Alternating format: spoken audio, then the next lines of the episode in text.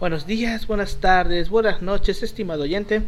Está aquí, está aquí un día más escuchando su podcast de preferencia al Chile así pasó. Hoy es viernes, otro viernes más aquí reunidos para escuchar la historia pendeja de México. Como todas las semanas estoy aquí con mis dos colegas y amigos de licenciatura, con Ángel. ¿Cómo estás Ángel? ¿Qué onda Alberto? ¿Qué onda Yoshi? Buenos días, buenas noches a la audiencia, a la hora que está escuchando igual este pedo. Aquí desde el Sindicato de Historiadores Malvados y Asociados damos una bienvenida a todos. Ah, Inc. Historiadores malvados y asociados. Inc. Inc. Buenas noches a todos. Y con mi colega y amigo Yoshi Takara. Pues, ¿cómo estás, Yoshi? Un gusto, un gusto. Eh, ya saben, como cada este día grabar este podcast y pues como dice Paulino, tener esta buena nueva de ya celebrar un sindicato al fin para historiadores y qué mejor hacerla como historiadores malvados y asociados, Inc., Ujú. que fue un nombre así que salió de la nada porque pues no es que seamos malvados, solo vamos a conquistar un área limítrofe por no el mundo para no ser tan ambiciosos porque pues hay que igual dejarles un poco de pastel a las otras licenciaturas y a las otras carreras. Obviamente no hay que ser egoístas. Obvio, Obviamente obvio, esto se va a encargar la Confederación Quintanarrense, que en la que Paulino y yo somos parte y será nuestro este, político para, para conquistar eh, el área limítrofe. Y Así ya es, sabes vamos- este, que, que era una demanda de, aparte de, de- de los demás historiadores y este y lo de este malvados es porque el tema según Daniel eh, Dani si escuchas esto un abrazo este los chicos malos son más cool Entonces, pues, es. Pues sí, vamos a conquistar el área limítrofe volviendo a todos comunistas mediante la historia. Pues sí. Este, pues bueno, ¿les parece si comenzamos? adelante Alberto Fierro, fierro. Ya.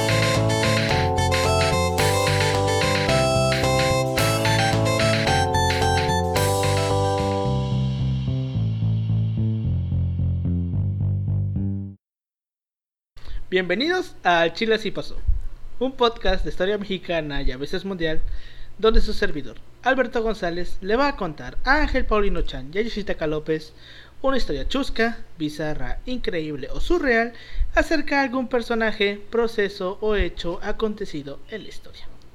Después de la Revolución Mexicana, y sobre todo después de la expropiación petrolera, el lugar de México ante el mundo fue decayendo. Tanto que una vez terminada la Primera Guerra Mundial, cuando se creó la llamada Liga de, las- de- Liga de, las- de Naciones, antecedentes de la ONU, cuyo objetivo era evitar una segunda, mundial, una segunda Guerra Mundial, pero por lo que sea no lo logró.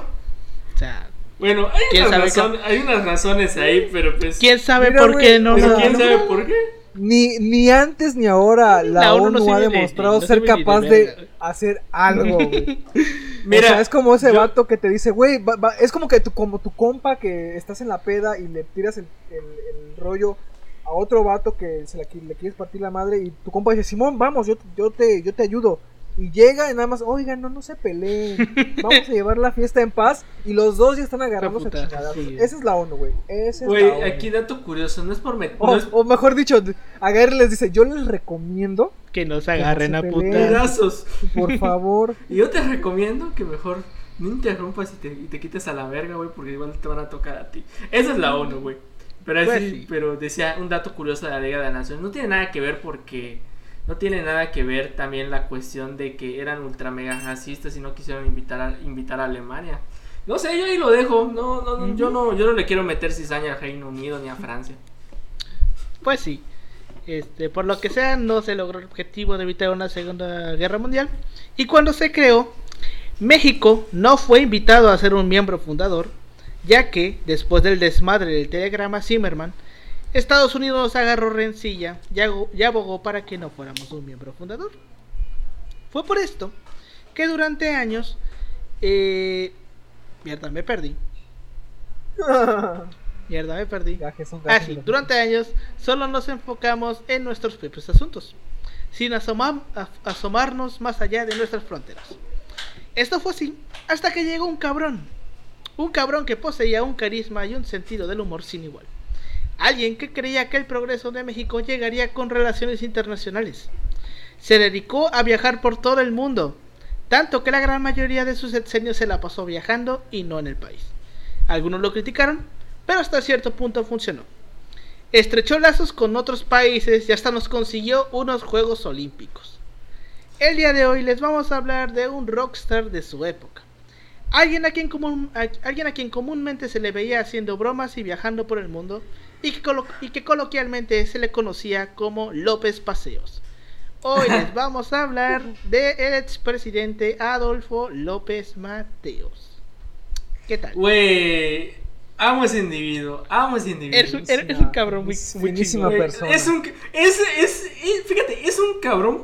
Pero es un cabrón que no puedes odiar, güey. No es como Portillo, güey, que le puedes decir, chinga tu madre, Portillo. Güey, este cabrón te da una carisma, güey, hasta que lo quieres abrazar, güey. Este, también- este vato, este vato es la envidia de cualquier De eh, político, white güey. chican wannabe que se va a Tulum a se- vibrar se- con el universo. Alberto- Viajar por todos Alberto lados, güey, a expensas del erario.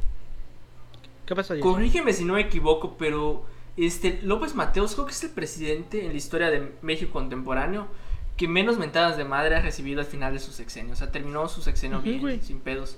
Sí, Según güey. yo, es el único presidente que. Mira, yo bien. siento que Ruiz Cortines no había tampoco, memes, ¿eh? No había Ruiz memes, no había Cortines tampoco. Bueno, o sea, Ruiz Cortines. fue la- mal visto, güey. Ajá, Ruiz Cortines, la verdad, si te soy honesto, analizando, bueno, no profundamente, pero matizando algunos datos, no fue tan malo su gobierno. De hecho, este, luchó mucho contra la corrupción, aunque sea una mamada, güey, pero sí puso en su lugar a, a viejos amigos de alemán. Por ahí. Ajá, güey, básicamente López Cortines llegó a Y, cortar todas las chingaderas que dejó Alemán, güey, porque Alemán sí era un cabrón, aquí, güey. da- dato curioso acá, es de tu estado, de Veracruz, ¿no? Sí, güey, eh, Ruiz Cortines me parece que fue el último presidente de Veracruz, güey. Salió de Veracruz. El primero parece. del sureste, para ser este, precisos. Nah, güey, porque este... Bueno, en la historia contemporánea. Bueno, de la historia contemporánea sí, pero en el pasado ha habido un chingo de Sí. gente que ha sido aquí, güey. Creo que Veracruz es como el tercer estado que más presidentes ha tenido, güey. No sé. Solo debajo de la Ciudad de México y creo que del Estado de México, güey. No, No sé. Quintana Roo no ha tenido ningún presidente, porque pues todos chiquitos Tampoco. Yucatán.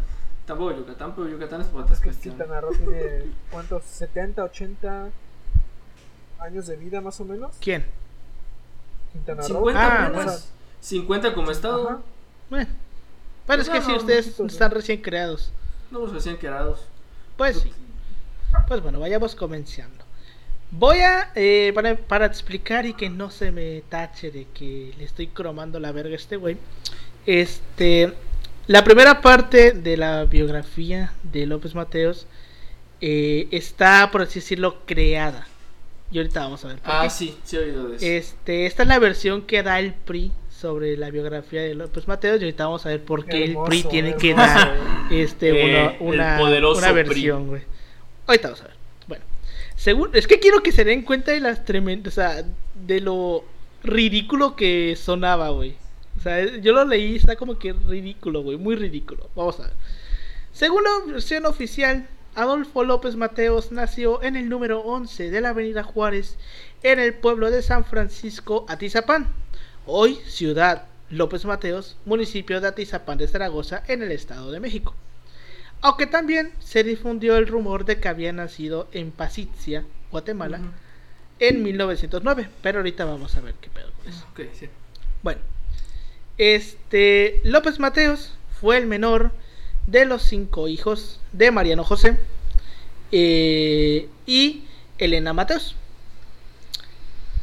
Eh, su hermano mayor se llamaba Mariano José, que nació en 1900. Elena de Los Ángeles en 1901. Rafael Fernando en 1904. Y Esperanza de 1907.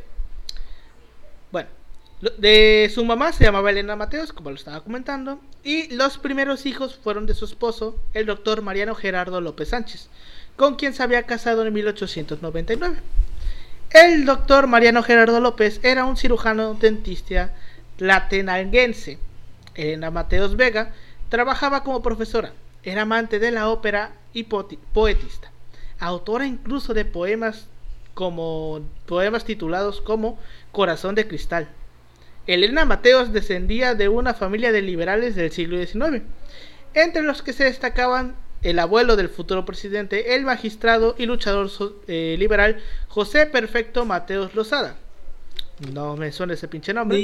El periodista Francisco Zarco. El escritor ah, Juan Mateos y el liber...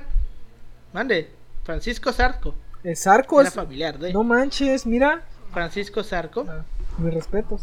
Y el liberal Ignacio Ramírez, el Nicro. Ah, ese sí, ese, sí lo conocemos. Oye, no ma, o sea, viene de, viene de, viene de.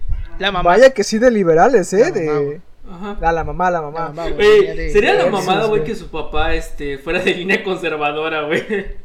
sería así como que la mamada, güey. Es una mamada, pero bueno. Entre 1923 y 1925 estudió de manera irregular en la Escuela Nacional Preparatoria. En 1926, viviendo en Toluca, continuó sus estudios de secundaria y bachillerato en el, famoso Instituto Científico y Literario de Toluca, dirigido por el enérgico, sobrino de José Vasconcelos, Eduardo Vasconcelos Pérez. Ahí, para costearse sus estudios, buscó que lo nombraran bibliotecario. Durante esta etapa no se distinguió como un alumno brillante Muchas de las materias que presentó fueron salvadas mediante exámenes extraordinarios, o como se estilaba a decir entonces, a título de suficiencia. Eh, aquí, aquí a la audiencia recordar de que si tuviste extraordinarios tienes oportunidad de ser presidente de la república. Pero más si plagias tu tesis. Ajá, güey, que nadie, que nadie, que nada. y que acabaste tu carrera en 10 años. Sí, 15. 15, güey. ¿No fueron? No fueron 10 años, güey, pero... Fueron 10 años. Sí, güey, sí. nadie, lo, nadie lo juzga, güey. Bueno, pues, yo no lo voy a juzgar, güey, porque igual me puede pasar lo mismo. Ya ves, güey. Así que mejor pues, yo, no me muerdo la lengua. Calladito nos vemos más bonitos. Pero eso sí, plagiar tesis están mal. Eso sí está mal. Sí, no, lo, hagan. Pues bueno. No es de extrañarse su distracción, pues el joven López Mateos amaba demasiado la oratoria, el campismo y el amor.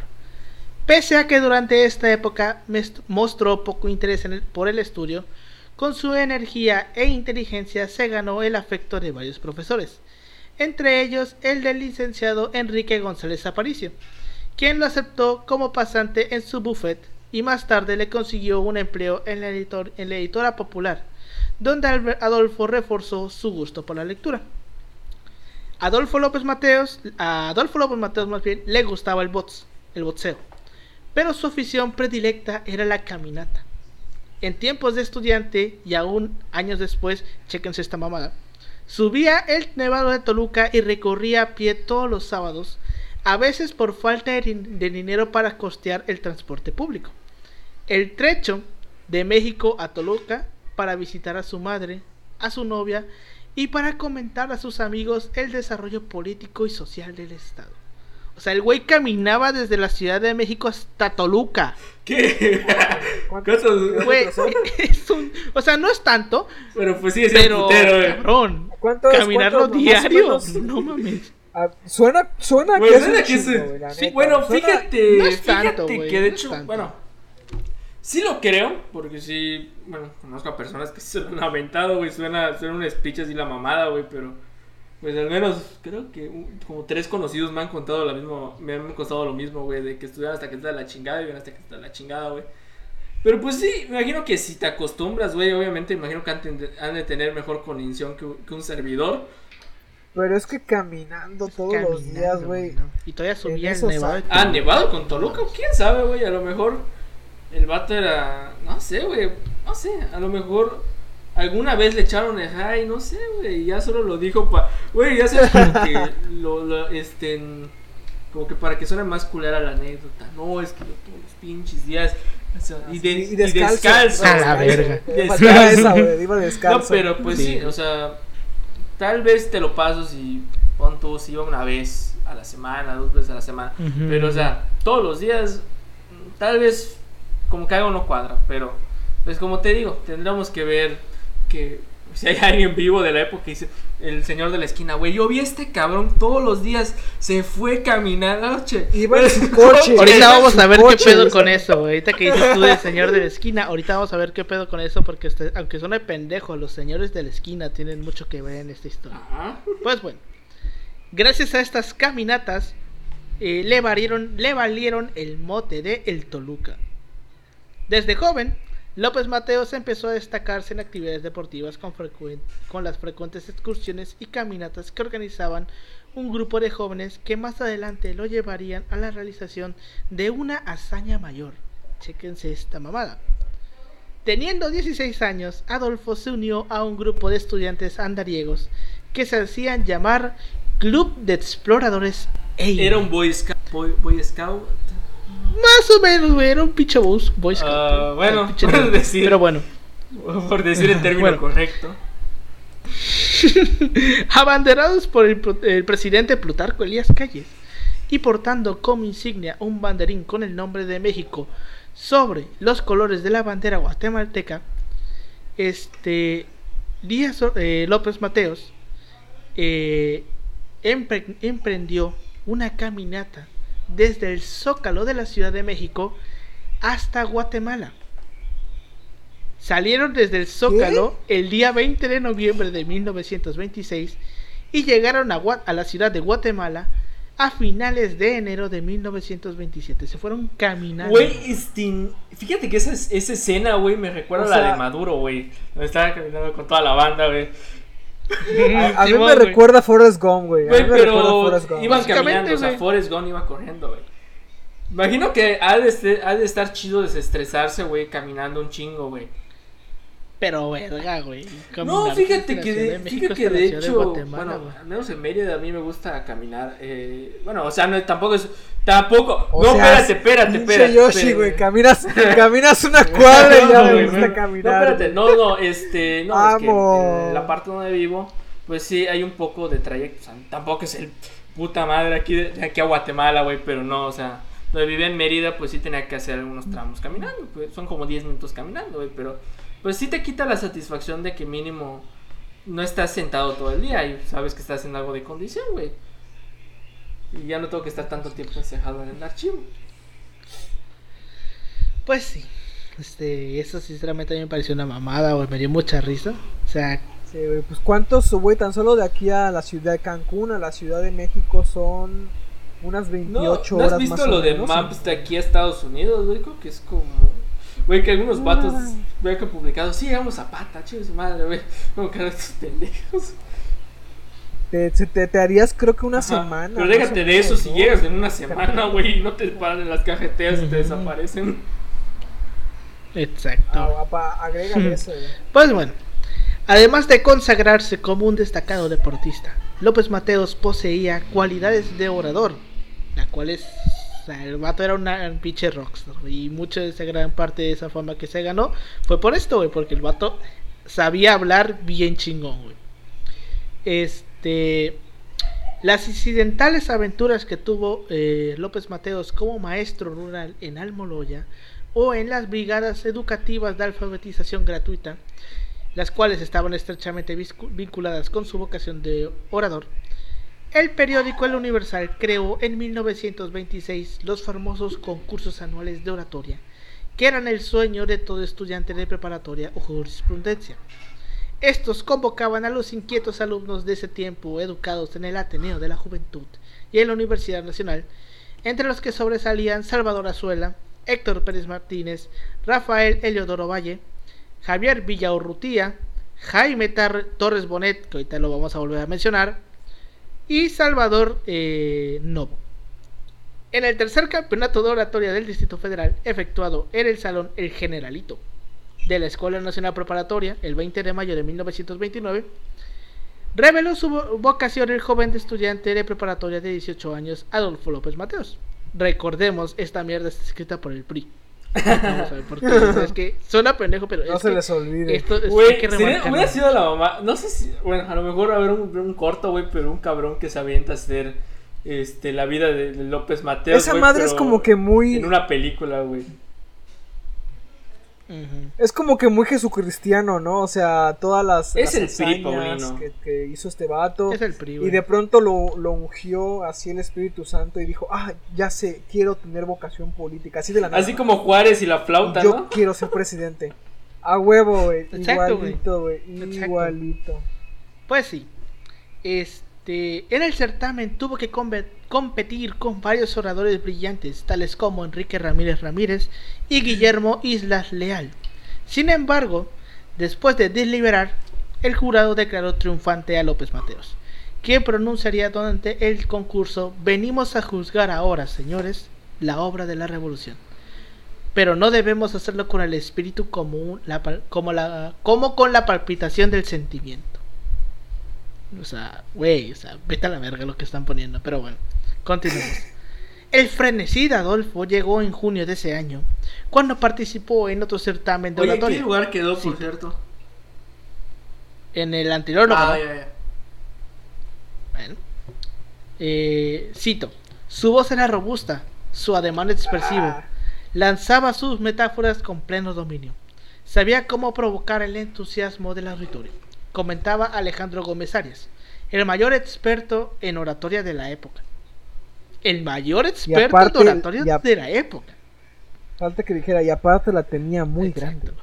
Bueno, aunque aparentemente por la decisión arbitraria de los jueces a López Mateo se le dio el segundo lugar, sus compañeros lo pasearon en hombros. Cito, estaba ya preparado, fogueado, para hacer las suyas las mejores causas. O sea, güey, es que esto yo lo veo como un pinche cuento de hadas. Güey, imagínate a este cabrón, este, todos alzando. Güey, eres la mamá. es que es un Es pinche cuento, de hadas. Pero, Pues, o sea, es como película gringa, güey. Y el prota de siempre musculoso, güey. Tipo estereotipo, güey. Hmm. Ahí, de que es el campeón, es el mejor y que gana el juego de fútbol americano, güey. Muy idílico esa mamada, güey. Ya el destinado, güey. Ajá, exacto. Pues bueno, este, en 1929, López Mateos se afilió a la campaña presidencial del licenciado José, Vasco- José Vasconcelos, donde puso sus dotes de oratoria al servicio de la causa. Como otros jóvenes de su tiempo, Adolfo leyó las novelas de la novela Sasha Yegulev de Andreyev y se identificó con la tragedia que se narra sobre el joven que da su vida por transformar a su patria. Es que te digo, güey. López Mateos formó parte del directorio estudiantil del Comité Pro Vasconcelos y fue representante del Estado de México en la convención antireeleccionista. Valiente y combativo, durante la campaña eh, vasconcelista se, les- se subía a una caja de refrescos y peroraba ante los obreros. Cito: Peligra la patria, solo Vasconcelos puede salvarla. Cuando su amigo Germán del Uy, Campo fue asesinado por los pistoleros del Partido Nacional Revolucionario, López Mateos estaba a punto de experimentar el fatídico destino de Shasha Yegulev. O sea, se identificó tanto que casi la mata. Casi casi la- lo, lo matan como Casi la no libra, libro. casi De hecho, no sé, Exacto, o sea, se tomó muy en serio ese pedo. güey, de hecho, no sé si les he, si les he No contado una anécdota de este de Betancourt, güey, y, y cuando fue al congreso, güey, de socialistas, güey, casi se lo acuchillan, güey. Este, que, que es así como una alegoría. Bueno, después te las cuento, pero es una alegoría, chuchi. Esa madre creo que como que es que el cliché, ¿no? Del típico político de que llega al pueblito y pone las cajas de refrescos y se pone ahí a dar su güey, o sea, speech, güey. Digo, es una historia ah, muy pendeja. Y reitero, ahorita vamos a saber por qué se inventan esta historia. Pero bueno. eh, el mismo José Vasconcelos lo reconocería años más tarde. Cito. Desde entonces, recuerdo con precisión que no se ha borrado de mi mente la cabeza vendada. La noble cabeza de un joven que en aquel momento simbolizaba la patria entera. Era la cabeza de Adolfo López Mateos. Hay quienes aseguran que de aquel fortísimo golpe que el joven futuro presidente, que recibiera el joven futuro presidente, se le desencadenaron los frecuentes dolores de cabeza que padeció a lo largo de su vida, mismos que lo llevarían a la tumba en 1969. Y ahorita vamos a ver de qué se muere el güey, también lo vamos a ver más, más no adelante. coman ansias. Ajá, exacto, no coman ansias. Tras las elecciones del 17 de noviembre de 1929, donde resultó triunfante Pascual Ortiz Rubio, Pascual. que, pues, pobrecito ¿El vato, nopal? este, el nopal, este, y después de la inmediata represi- represión a partidarios vasconcelistas, temiendo por su vida y decepcionado por el fracaso, López Mateos partió a Guatemala, donde residió por una breve temporada. No se sabe a ciencia, a ciencia cierta lo que hizo en ese lugar o de qué vivió. Se afirma que trabajó como asistente para el general Jorge Ubico, presidente de Guatemala. O sea, O sea, tenía, tenía contactos el vato. Sí, güey. Bueno, igual de Guatemala, ¿no? Pero pues, aún así. No es cierto, no es cierto. Bueno. Son a toda madre esos vatos, güey. En 1941 fue elegido director de educación extraescolar y estética en la SEP. Desempeñando ese cargo, asistió a una comida en el Instituto Científico y Literario, donde pronunció un discurso que impresionó a uno de sus asistentes, Isidro Favela. ¿Alguna vez ustedes han escuchado hablar del grupo At- Atlacomulco? Mm, yo no, Sí, yo no. Isidro Favela es el fundador del grupo Atlacomulco. No, yo no, yo no he tenido el gusto. O sea, era Atlaco- Atlacomulco es el grupo este de. A ver. ¿Dónde está. ¿Dónde estaba Peña Nieto? ¿Dónde están Ajá, los, no, los él es de de Alfredo ¿no? del Mazo? ¿Ese no es el Yunque? No, ese es el grupo de. En mi, en mi perra, en mi A ver, a perra ver. vida los he escuchado, honestamente. Ajá, es que es un grupo de es un grupo donde De hay varios políticos priistas y son de. México, su- Del Estado, de México, de México, Estado de México, básicamente. Si no me equivoco, como que el Estado de México es la. De familia inclusive, o sea, esa madre es familiar, o sea, esa madre es un o sea, por familiar. ejemplo, no me creo, creo que el, el papá de Peña Nieto también fue gobernador del Estado de México. sí, güey. sí. Y de hecho estaba, está cabrón porque el otro día yo estaba leyendo que decía que había una vidente que decía que se iba a formar un grupo político en Atlacomulco donde cinco iban a ser goberna llegarían a ser gobernadores y uno presidente de la república. ¿Y qué pasó? Pues que sí pasó, güey. Nada más que fueron seis gobernadores, no cinco. Pero sí le dio lo de presidente. A lo mejor no era la güey, profecía. Que pinche Peña Nieto es de ahí, güey. Este... Pero bueno. Oye, sí es cierto. De hecho, creo que, si no me equivoco, el Estado de México es como que la bandera política del PRI si la pierde, güey, es como... Sí, que- güey. Sí, güey. Sí, güey, sí, sí, Sí, güey, sí. El Estado de México Ahí es. dicen a- hasta las piedras votan por el PRI. Sí, güey. güey, real. Hasta los O sea, muertos, El Estado de México güey. es la cosa más preciada Ah, que tiene el PRI, güey. Y el día que la Mira, güey, pierda. yo- yo- Ese es uno de sus Yo sé que Horcrux, los- güey. Sí, güey. Nadie puede hablar con los muertos excepto el PRI, güey. No, y es que también aparte, eh, el Estado de México, aparte de que siempre fue de tradición de priista, actualmente es el estado que tiene la mayor cantidad de votantes. ¿Ah, sí? No, eso no me lo Entonces, sabía. por eso también es súper importante, güey. Que de hecho, si no me equivoco, igual Veracruz es uno de los estados clave. Por... Oye, pero este, este, este vato fundador, el, Isidro Favela. el grupo Tlacomulco con, con ajá, Isidro Favela, ¿con qué, con qué fin lo creó, dices? Lo creó porque este se supone que en tiempos de Ávila Camacho, el que estaba de gobernador del Estado de México era un socialista. Y Cristo. este. Ávila Camacho lo veía mal porque veía que estaba este, dividiendo a la, a, la, a la gente del Estado de México. Y este güey Isidro Favela era embajador en no sé dónde. Y Ávila Camacho lo trae y le dice, quédate en el Estado de México, sé gobernador del Estado de México y calma a esa madre. Y lo fue, güey. Y al final, este, el vato ahí con sus influencias conoció un chingo de gente y terminó formando ese grupo, güey. Con el abuelo del que ahorita es gobernador del Estado de México. Ah, del, del mazo, ¿no? Ah, del mazo. Ajá. Es que, es que está, está Alfredo del Mazo abuelo, Alfredo del Mazo papá y Alfredo del Mazo hijo. O sea, que es un grupo que hay que del Estado tenerle de México, cuidado. güey. Pues sí. Dice- Oye, qué ellos dicen que, no existe, pero... nieto, ¿no? Los Pues- vatos ahí, reunión anual. La foto. Ah, Pues bueno, Don Isidro era el hombre fuerte del Estado. Por ende, gozaba de influencias, lo que le estoy diciendo. Un dedazo de favela hizo que López Mateos quedara de director de dicha institución.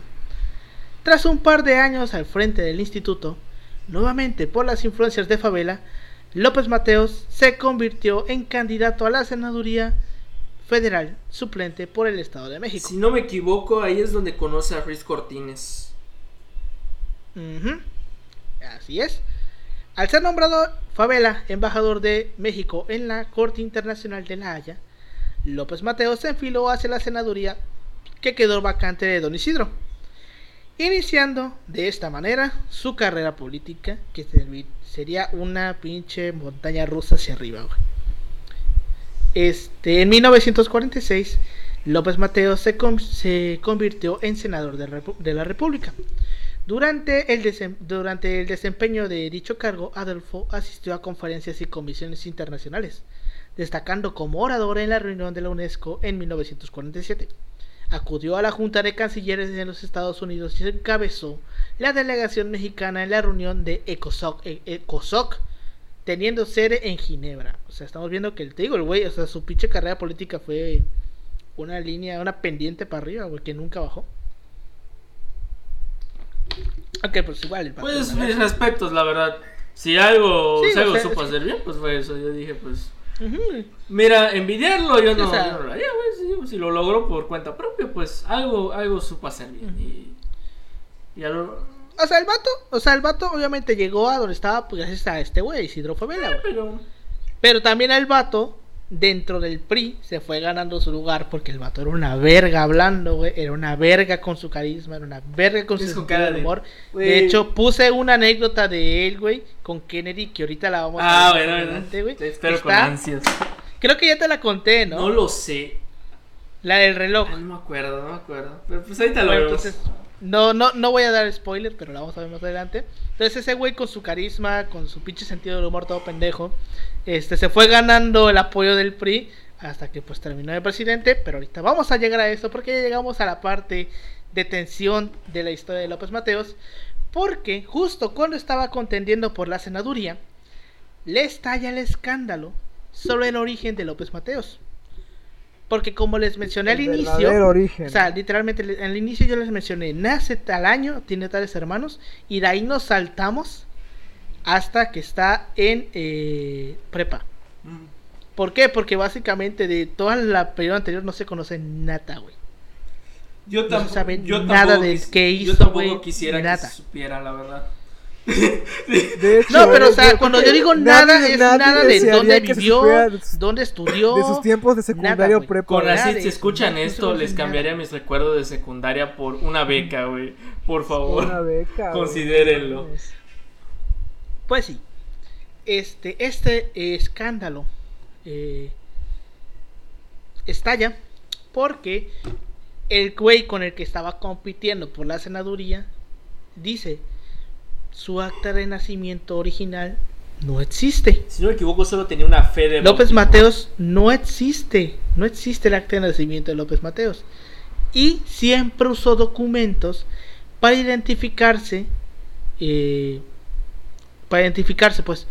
Otros documentos. Utilizó varios documentos más para identificarse, pero nunca usaba su acta de nacimiento un acta de registro civil porque sabemos que, bueno, por lo menos en aquella época, cuando te registraban al registro civil, eh, te daban tu acta de registro civil más tu acta de nacimiento. Él presentaba el acta de registro civil. Según el acta de registro civil, López Mateos nació el 26 de mayo de 1908. ¿Ok? Al inicio, el PRI, en la biografía que pone el PRI, nos pone que López Mateos nace el 26 eh, de mayo de 1909. Esa es la versión que tienen. Bueno, más bien esta es la versión de un acta que se tiene eh, por ahí eh, guardada. Porque realmente el PRI pone la misma fecha, pero 1910. ¿Por qué? Porque ¿qué pasó en 1910? Mm, ya, ya, ya. La revolución. ¿Qué, ¿Cuál es el pinche cosa más cabrona que usaba el PRI para hacer su proselitismo. los ideales de la revolución. Este, de hecho, si no me equivoco, igual tenía. Como que creo con la Alberto Correa, si no me equivoco, pero igual se identificaba por su, bueno, se llama fe de bautismo. Fe de bautismo. Ah, si no me equivoco era otro documento. Vamos a llegar a eso, ahorita vamos a llegar a eso. Bueno, también presentaba su fe de bautismo, que también coincidía con la fecha de 26 de mayo de 1908. Pero en estos documentos siempre tenían inconsistencias sobre su lugar de nacimiento, ya que en unos decían que nació en Atizapán y en otros decían que nació en la Ciudad de México. Además de esto, en las actas de defunción del Distrito Federal de 1904, recordemos que este cabrón nace o en 1908 o en 1909 o en 1910, no se sabe. En las actas de 1904, las de defunción, se puede encontrar un acta que dice lo siguiente, cito, en la Ciudad de México a las 10 con 40 minutos de la mañana del día de 12 de marzo de 1904, falleció de neumonía el ciudadano Mariano López, originario de Zacatecas, dentista de profesión, casado con Elena Mateos de México. Se hace es el acta de defunción de su papá, que tiene 1904. Y este güey nace en 1908, entre 1908 o en 1910. Oye, solo por curiosidad, ¿sus hermanos tuvieron algún problema Ah, similar con la documentación? Ahorita que me pongo a pensar. No se sabe, güey, porque los hermanos nunca se dedicaron a nada casi político. Mm, Bueno, sí, tiene sentido, pero imagino que el PRI pues los habrá buscado para ver qué También, pedo. O para silenciarlos. Pues sí. No digas nada. Entonces, O sea que su, su papá no era tu papá. ¿cómo, ah? ¿cómo pudo morir su padre cuatro años antes de que naciera Adolfo? La explicación es que su madre, Elena Mateos, después de enviudar, se rejuntó con un español, español, llamado Gonzalo de Murguía, con quien tuvo dos hijos, los últimos, Esperanza y Adolfo. Pero para que las malas lenguas no acosaran a la familia, Elena Mateos siguió poniendo que Mariano López era el padre de sus hijos. O sea, seguía poniendo que Mariano López era el papá, aunque ya estuviera muerto. ¿Cuánto rollo hacían, hacían antes las abuelas? O sea, la gente de esa época, ¿cuánto rollo hacía con los documentos? eh? eh, O sea, creo que si le preguntan a su abuela o a su a algún familiar así muy muy viejito, les, se van a enterar que tienen hecho un cagadero con sus documentos, ya sea con los nombres, con cosas que Pues eso pusieron sigue sí, pasando. de hecho, te, Y sigue- te pongo- ajá, pero, bueno, o sea, pausa, no te pongas. No, Por ejemplo, por ejemplo, mi abuela, por ejemplo, se el- el- de pronto dijo, ya no quiero tener mi segundo nombre porque me caga. ¿Y qué hizo? Ah, de- así de huevos, güey. Dejó de, dejó de darlo en sus, en sus documentos de... En sus siguientes documentos, ¿no? Entonces ya después fue un rollo porque cuando te piden, ya tienen los de 60 y más, y para pedir apoyo eh, de, en ese rubro, ella tiene que dar sus papeles oficiales y, para- y por ese rollo del segundo nombre. sí, de hecho aquí Me imagino. Bueno, mi vecina de aquel lado igual tuvo el mismo problema por un apellido, que al parecer creo que todas sus hermanas tenían los tenían todos diferentes. O sea, era el mismo apellido, pero con terminaciones diferentes. Entonces yo le dije, güey, Sí, es desmadre lo que porque creo que quería no sé qué un trámite que quería hacer. Hay, hay un caso, güey, como pa- paréntesis, otro paréntesis pequeño, de un músico de Monterrey, güey. De hecho, vi su video en Facebook hace como un mes y por eso lo me acordé.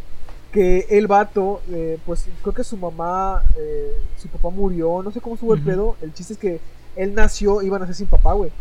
Entonces lo que hizo la mamá, no sé por qué, se lo dio a la abuela, güey. Y la abuela lo que hizo fue, eh, ya tenían su acta de nacimiento con los, con, los, con los nombres de la mamá y la abuela sacó otra acta de nacimiento, algo así, con sus apellidos de ella, de los abuelos.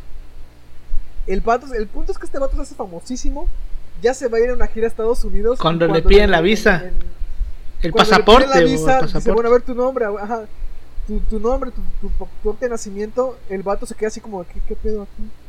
Y pensaban que ese vato no era él, güey, que estaba haciendo como que... Está suplantando la identidad. identidad, güey. Sí, güey. Y dice que fue un desmadre porque dice el vato, literalmente, ¿cómo, le, cómo los convenzo de que yo soy yo, güey? O sea, bueno, según yo es con los con el Ya pulgar. sí, güey, o sea, casi no, casi es, no se va por ah, bueno, eh, para la gente Sí, por las La- huellas dactilares. La, la gente este, te toma las huellas dactilares y bueno, hay una base de datos. Tú das la huella dactilar y así se comprueba. Sí, güey, pero es que ese vato estaba, todos sus documentos eran a partir de que su abuela le cambie el, cuando él estaba pequeñito. Sí, güey. ¿Qué pasa con la, acta, la otra acta de nacimiento, güey? El pedo era la primera acta de nacimiento, güey. Entonces dice, no, yo tuve que llevar a la vecina, a mi comadre de aquí de mi abuela, y ahí a toda la banda para que, para que vieran allí que este vato que soy yo, sí soy yo, güey. Qué mal pedo. Sí, güey. O sea, por ejemplo, ahorita también algo que pasa, cada que cambia el pinche sexenio, güey, es el pedo de las CURPS. Por ejemplo, a mi mamá Ay, sí, le güey, cambiaron sí, güey, yo- su apellido. eh, no me acuerdo exactamente eh, por cuál, pero el chiste es que le movieron algo. Y pues tenía mal su cuerpo y tuvo un, un chingo de problemas con eso. Y ahorita cuando cambiaron las CURPS en 2018, ahora el que tiene ese pedo es mi papá. Porque mi papá se llama Francisco Alberto y en su CURP sale como Francisco Alberta.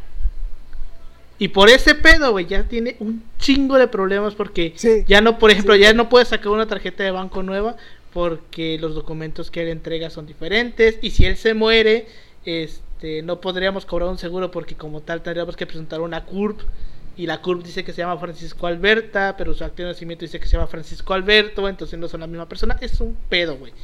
Todo ese pedo El de los nombres ¿sabes es un pedo. Yo, yo, yo espero que en un futuro no me, no me represente problemas. Y es que mi papá me registró en Yucatán, güey. Y en Tizimín, Yucatán. Y yo soy de, de Cancún. El pedo aquí es que en algún momento, no sé cómo se le ocurrió sacar mi CURP y vio mi acta de nacimiento de Yucatán. El pedo es que luego yo agarro y voy a volver a tramitarla. O sea, yo no sabía qué pedo. Y tramito la de Quintana Roo, güey. Entonces tengo dos CURPs, güey. Una de, una de Yucatán, creo. Verga. Y una de Quintana Roo. El pedo es este, güey. Que el de mi. Este es un desmadrote, güey. Este es un pedo. pues, Gente. Cuide no bien su documentación. En mi, en mi. ¿Cómo se llama? La cartilla militar, güey. En mi cartilla militar, creo que por alguna. Yo no me había dado cuenta, yo soy muy distraído. Yo, entre mis papeles que di, di la de. La de Yucatán, güey. Entonces en mi cartilla militar está. Por, por error, creo, este. Este. La terminación Y. Y, creo. Y, no sé qué. Que es de Yucatán. Y yo todos mis documentos, güey, hasta la fecha. Ya a partir de ahí me puse más cabrón. Y esa lo boté prácticamente y ya ahorita todos son como que de Ah, o sea que. Verga. O sea que Paulino es xenofóbico. No, es cierto, no es cierto. No, fíjate que de hecho yo bueno. sí tengo que tener mucho cuidado con eso por... por... Sí, no, o sea, sí, güey, eh, no, yo, eh, por ejemplo, en mi caso yo tengo que ver, o sea, si ustedes tienen esos, esos pedos, el mío es más cabrón, güey. Porque te pongo un ejemplo, en mis... eh, No me llamo no, Alejandro no me llamo Yoshitaka. así, güey, pero hay cabrones que luego me cambian las S, porque Alessandro escribe con dobles S, no con no con Sí. J, este... A ver, si es con doble S, ¿por qué aquí en tu cosa esta de Zoom te aparece? Dice Yoshitaka López, güey. Tampoco me te mames, Sí, güey. güey, por eso Alessandro es el ¿Por que va con doble Alessandro. S, güey. Ah, No, no, Yoshitaka no, güey. Sí, De hecho, sí. Yoshitaka, fíjate que es el nombre que menos me escriben mal. Así te lo pongo, güey. Porque supongo que es un poco más Ajá, lógico, güey. güey. Güey, Y todo, güey, literalmente todos los trámites que tengo que estar haciendo, tengo que estar viendo al cabrón que lo escriba bien. Bueno, ¿Sabes? Yo igual tengo ese pedo con mi segundo apellido. Porque siempre me ponen Arellano, güey. Güey, no te güey. No, te pinche Wari, güey, que puso Areyes, Areyes. las- Areyes, A mí mi- mis, mis papás no se fijaron en ese pedo y a mí cuando me registraron me registraron como Ángel sin acento en la A, güey. Mm. Entonces, eso para escribir mi nombre en el, en el teléfono siempre es un desvergue porque el autocorrector me lo Sí, corrige de forma Por eso, adecuada. cuando doy el nombre de las constancias, tengo que vigilar hasta cinco veces que, estén- que estén bien verificados los nombres para que Wadi no, no, no, no, no nos ponga otras cosas. Creo que las últimas que nos Sí, mandaron pues bueno. están bien los nombres, yo creo. Sí, afortunadamente, porque básicamente nosotros los dimos, güey, no los pusieron ellos. Pero bueno, continuamos porque nos quedamos aquí platicando como pendejos de los y aquí perdimos quién sabe cuánto tiempo. Pues bueno, Mira, si eso nos pasó a nosotros, ¿qué no hacen? El. PRI robó más. El PRI robó más. así es. Pues bueno, el 10 de agosto de 1946, este, un ex candidato a senador llamado Adolfo Manero entregó a la, la Oficialía Mayor de la Cámara de Senadores y a la Procuraduría, General de la República los expedientes en los que demostraba que López Mateos nació en Guatemala. Mariano entregó la copia de un acta de nacimiento guatemalteca que dice que Carlos Adolfo López Mateos nació en Pasitzia, en el departamento de Chimaltenango, Guatemala. Y en esa acta dice que es hijo de Mariano López y Elena Mateos. Los mismos nombres que tienen sus papás. O sea, está de la verga. Eso es un desmadrote porque se supone que bajo ese, bajo ese precepto no, No, no podía puede contender. No, porque no es mexicano De por hecho, nacimiento. no, De hecho, ya por el hecho de que su papá biológico no era a- español, a ya por eso ya no podía, güey. Porque recordemos que hasta Oye, antes ¿a de cuántas perso- a- ¿A, 1993. cuántas personas le, ¿Cómo? ¿A cuántas personas les hizo el PRI su biografía? Creo que a todos los candidatos presidenciales de este Mateos Chance. ¿Tú crees? Chance. O sea, yo, yo lo entendería de Mateos porque pues es para avalar Obviamente los equipos de campaña o el vato que dice este, este cabrón va a ser candidato, tiene a alguien en específico para determinar qué necesita este cabrón. Y este vato necesitaba una biografía, algo para que el pueblo se sintiera identificado con su candidato, su gran salvador, el Mesías. Ujú, güey. Pues cada vez que digo Ahorita eso me vamos a ver qué rojo, pedo con eso. pues sí. Este. Como estaba diciendo, por el hecho, el simple hecho que su papá biológico era español, ya era ahí, ya no podía, güey. Porque hasta antes de 1993, para ser presidente, tenías que ser hijo, era, tenías que ser mexicano, hijo de mexicanos nacidos en México. Con Fox, Con creo que Fox se cambió cambió en el O sea, 93 se Fox, cambia y este, es lo que suerte, Fox termine llegando. Ajá. Ya lo pensionamos en el, en el capítulo de, de Vicente Fox. Para más información. Escúchenlo. Pues bueno, así es. Este, además, también entregó varias declaraciones juradas de testigos que aseguraban que López Mateos no había nacido en el Estado de México, porque fue a donde se supone que había vivido y no a nadie de los vecinos decía, no, aquí no vivió ninguna familia López Mateos ni nada. O sea, y señores grandes, güey, o sea, que se acordarían de que, ah, sí, por aquí había un niño, nadie. Al contrario de lo que hicieron cuando fueron a Guatemala, donde había gente que, que afirmaba que, habi- que habían conocido a López Mateos de niño, que él había vivido en, Gua- en Guatemala de niño. Pues bueno, además también acusaba que el título profesional de López Mateos, así como su tesis, no existían. Está de la verga. Pues bueno, siete días más tarde, el 17 de agosto del 46, López Mateos contestó entregando otros documentos que, su- que supuestamente comprobaban que sí era mexicano. Y chéquense qué pendejadas entregó. Entregó la fe de bautismo expedida en Zacatecas a nombre de su padre. No, pues, Entregó la copia de su inscripción al Instituto Científico y Literario del Estado de México, su acta de matrimonio, donde aparece como originario del Distrito Federal, y recordemos que decían que él era del Estado de México, y entregó su cédula de filiación como empleado de la Secretaría de Hacienda. Sí, Aquí es cuando venimos y decimos, creo que si tú estás abogando porque el hecho de que eres mexicano, lo primero que se te ocurre entregar es tu puta acta de nacimiento. Sí, güey, es lo más lógico del mundo. Pero López Mateos nunca la entregó. este, tengan siempre una es copia de su acta de pues, nacimiento. no de Ya las dan en PDF. Sí, güey. Entonces, este, nunca entrega el acta de nacimiento y este día de hoy no existe o no se tiene registro de su acta de nacimiento. Se tiene registro de un acta que dice que López Mateos nació en la Ciudad de México, pero pues nació en la Ciudad de México y no en el Estado de O México. sea, ahí vemos que hay un Ahí cagadero. también. güey. Sí, güey, es un cagadero. Pero bueno, Lo- Los liberales le revolcándose en su tumba cuando vieron que entregó el acta de fe de bautismo. De, ¡ah! ahí ves a pinche Plutarco Con en cara de- calles, güey, con cara de, "Yo creí en ti". Sí, güey, pero bueno. Esto, creo que ya Plutarco ya Sí, pero, pinche güey, o sea, no, no te deja como que. No, o sea, no te Ya deja de, bien pinche como el güey, de el de los increíbles, güey. Nunca confíes en tus héroes porque en algún día te van a de- defraudar o qué poca mamada, güey. Algo así tiene que ver. Bueno. Aparte de esto de que, la, de que el pendejo entrega su acta de su fe de bautismo, la fe de bautismo dice que su papá, porque recordemos que entrega la fe de bautismo de su papá, no la suya, la de su papá. La fe de bautismo de su papá dice que su papá se llamaba Mariano Francisco. Y en todos los demás papeles que tenía el papá aparece como Mariano Gerardo. Además, Desmadrote el acta señala que sí. nació en 1908. Ah, es- O sea, en 19, según el acta dice que nació en mejor ya le pones un, 1908. ya le pones O sea, un está- tanteo que diga entre 1908 y 1910 y ya sin pedos, güey. Ocho- Es un 809. desvergue. Ajá, güey, entre esos, entre esos años, güey. No se sabe cuándo nace. Pero bueno. El 29 de agosto de 1946, la primera comisión revisadora de credenciales de la 60 legislatura de la Cámara de Sen- de Senadores resolvió que los documentos de Manero no eran concluyentes. Así que López Mateos era mexicano por nacimiento, hijo de padres mexicanos por es decir, nacimiento. que me la, es decir, que me Esta la pelas, decisión- y el vato es Sí, y me la pelas. Sí, a Exacto. huevo, güey. Esa decisión impulsó la carrera De política hecho, de si no me López equivoco, la última. ah, Y le abrió la pu- Creo que la última vez que, que pasó esto. ujú.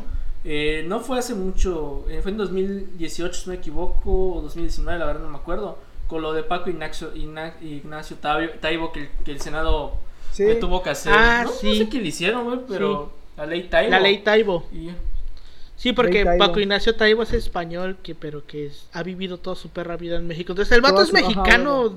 pues de Bueno, cultura, si güey. escuchas y dices, O sea, el güey se crió, vivió Y- vivió toda su y- perra vida aquí, pero como tal él nace en, en, Sí. España, ¿no? Tiene la cultura Tiene toda la- mexicana tiene y toda tiene la capacidad necesaria mexicana para nuestra, manejar un fondo como el de la cultura económica y dar los mejores precios. Económica. Güey, fuera de, fuera de pedo, Sí, o sea, sí, la eh, verdad- neta sí.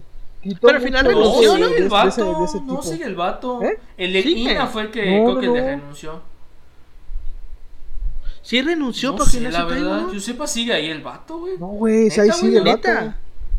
Ah, cabrón. De hecho, la, hace poco hubo, hubo un remate de libros muy cabrón a nivel nacional y creo que Bueno, llegó a un. a No, o sea, la verdad, o sea, eh, su gestión, o sea, honestamente, al menos a mí sí me ha gustado, o sea, libros, o sea, accesibles, la verdad, no a precios muy caros, o sea, creo que Es que también estamos hablando de O sea, es que, por ejemplo, la el- brigada esta para Ajá. leer en libertad, güey. Ajá, es que ese vato ya tenía, tenía toda la plataforma. Sí, güey. Porque desde antes ya había creado. Ajá, güey, la, la brigada esta que te digo, la para leer en libertad, güey, que lleva con Alejandro Rosas. No, o sea, por ejemplo, o sea, te pongo un ejemplo, un libro que puede estar un- algo caro, es el de Mark Block, el Mark Block, el, el oficio de historiar, güey. 50 varos, güey, No, güey, 50 varos, 50 güey. varos, güey, O sea, y es un 50 libro, la verdad, sí que sí está a cariñosos en otras ediciones, pero la verdad, el Fondo de la Cultura Económica es, es un libro, la verdad, muy accesible. O sea, honestamente, como, como historiador que Pues sí le gusta el papel, Comprar, co- como historiador, comprar en el fondo de cultura, güey, es de lo mejor que te puede pasar si está el libro. O sea, encontrarlo es una maravilla porque son precios neta. o sea, obviamente igual depende. Pues bueno. Sí, sí, me imagino. Pero bueno. Este, Después- obviamente esta, después de esta, este comercial. esta, esta decisión impulsó la carrera política de López Mateos y le abrió la puerta para que dos años más tarde se convirtiera en presidente. Sin embargo, el dictamen de- en el dictamen, la comisión agregó un apartado muy interesante que dice, cito, suponiendo sin conceder que López Mateos hubiera nacido fuera del territorio nacional, se aplicará el artículo 1 de la Ley de Extranjería y Naturalización del 28 de mayo de 1886, que dice que será mexicano todo extranjero que tenga un hijo mexicano y no desee conservar su O nacionalidad. sea, que me la anterior". pelas y doble, güey. O sea que. Ajá, o sea que básicamente es. Y si me vienes a decir que este güey es guatemalteco otra vez. Y resulta que ahora sí no te puedo mandar a la chingada. Te puedo poner esta madre que. Aunque él sí sea de Guatemala. Por el hecho de que tener un hijo y que el güey puede renunciar ahorita a su, a su ciudadanía guatemalteca, ya es mexicano. Aunque. Eso lo haría un mexicano naturalizado. Así que tampoco podría ser presidente. Pero bueno, el chiste es que al final eso no pasó y el pinche aparato político del PRI se movió. O sea, que no hay pedo, no hay nada. pedo. Tienes los rec. Sí, no, A aquí no ha pasado nada. Pero bueno. En 1946, cuando Miguel Alemán asumió la presidencia de la República, Isidro Favela fue elegido senador por el Estado de México y López Mateos quedó como suplente, como ya lo habíamos visto. Y cuando Favela se va al Tribunal de la Haya, López Mateos queda como el, senador. Y también esto lo hizo hasta 1952, hasta que fungió como coordinador de la campaña electoral de Adolfo Ruiz Cortines para la presidencia de la, República, por lo que al triunfar Ruiz Cortines le comisionó la Secretaría de Trabajo y Previsión Social. Esto fue en el sexenio de Ruiz Cortines. Para el 17 de noviembre de 1957, el Partido Revolucionario Institucional, porque realmente el que lo pone es Ruiz Cortines, postula a López Mateos como candidato a la presidencia de la República, para que posteriormente, con 6.767.754 votos a favor, López Mateos se convirtió en el nuevo presidente muy de. México. Y pues es un cabronazo. O sea, pinche López Mateos era una verga. Es más popular que todos los presentes. Este. Ajá, güey, de hecho, o sea.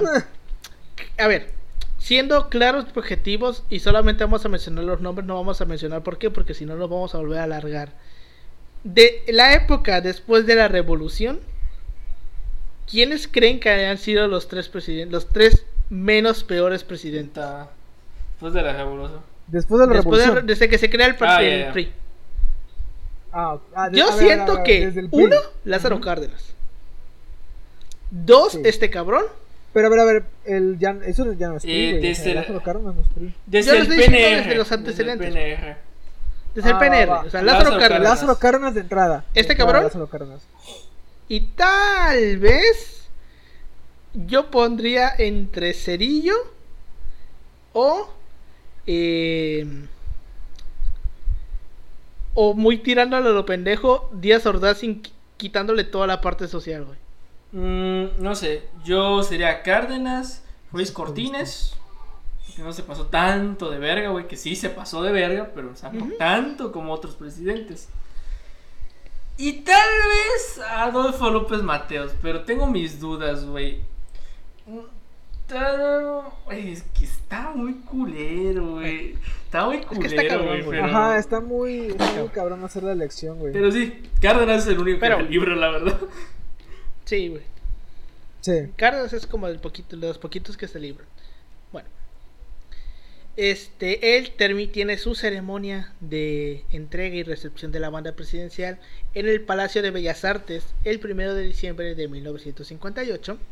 Y en el- su gabinete, como ya les habíamos comentado en otros podcasts, cada vez que vamos a hablar de un presidente, vamos a hablar de su gabinete también para ver qué nombres nos podemos encontrar. Primero, como secretario de Gobernación, obviamente nos encontramos a Gustavo Ay, Ordaz. poderoso. ¿Qué fue que su le secretario? El poderoso, El que le poderoso. cuidaba el chancarro. Ujú. Así, fue Casi Güey, por eso era alguien de. O sea, pero. por eso. Ahorita vamos a hablar Obviamente, si esto, te vas de viaje, tienes que tener a alguien de confianza, güey. Alguien que no sea un Judas, güey. Pues sí. Eh, Díaz Ordaz, que es de, fue secretario de Gobernación del 58 al 63. Y ya en el periodo en que Díaz Ordaz se tiene que ir para poder ser candidato, se queda eh, Luis Echeverría. Bueno, como secretario de Hacienda, hace su aparición el buen Antonio Ortiz Mena. Que, pues, eh, siendo totalmente críticos y objetivos, ha sido el mejor pinche secretario de Hacienda que era este perro país. Y eso que el cabrón no es economista, era abogado, güey. El mejor, Era abogado. Fue tan la verga, güey, que trabajó 12 años continuos en la Secretaría Oh. de Hacienda, güey. Ajá. Fue mit, de Hacienda pero que sí 12 años. funcionaba, güey.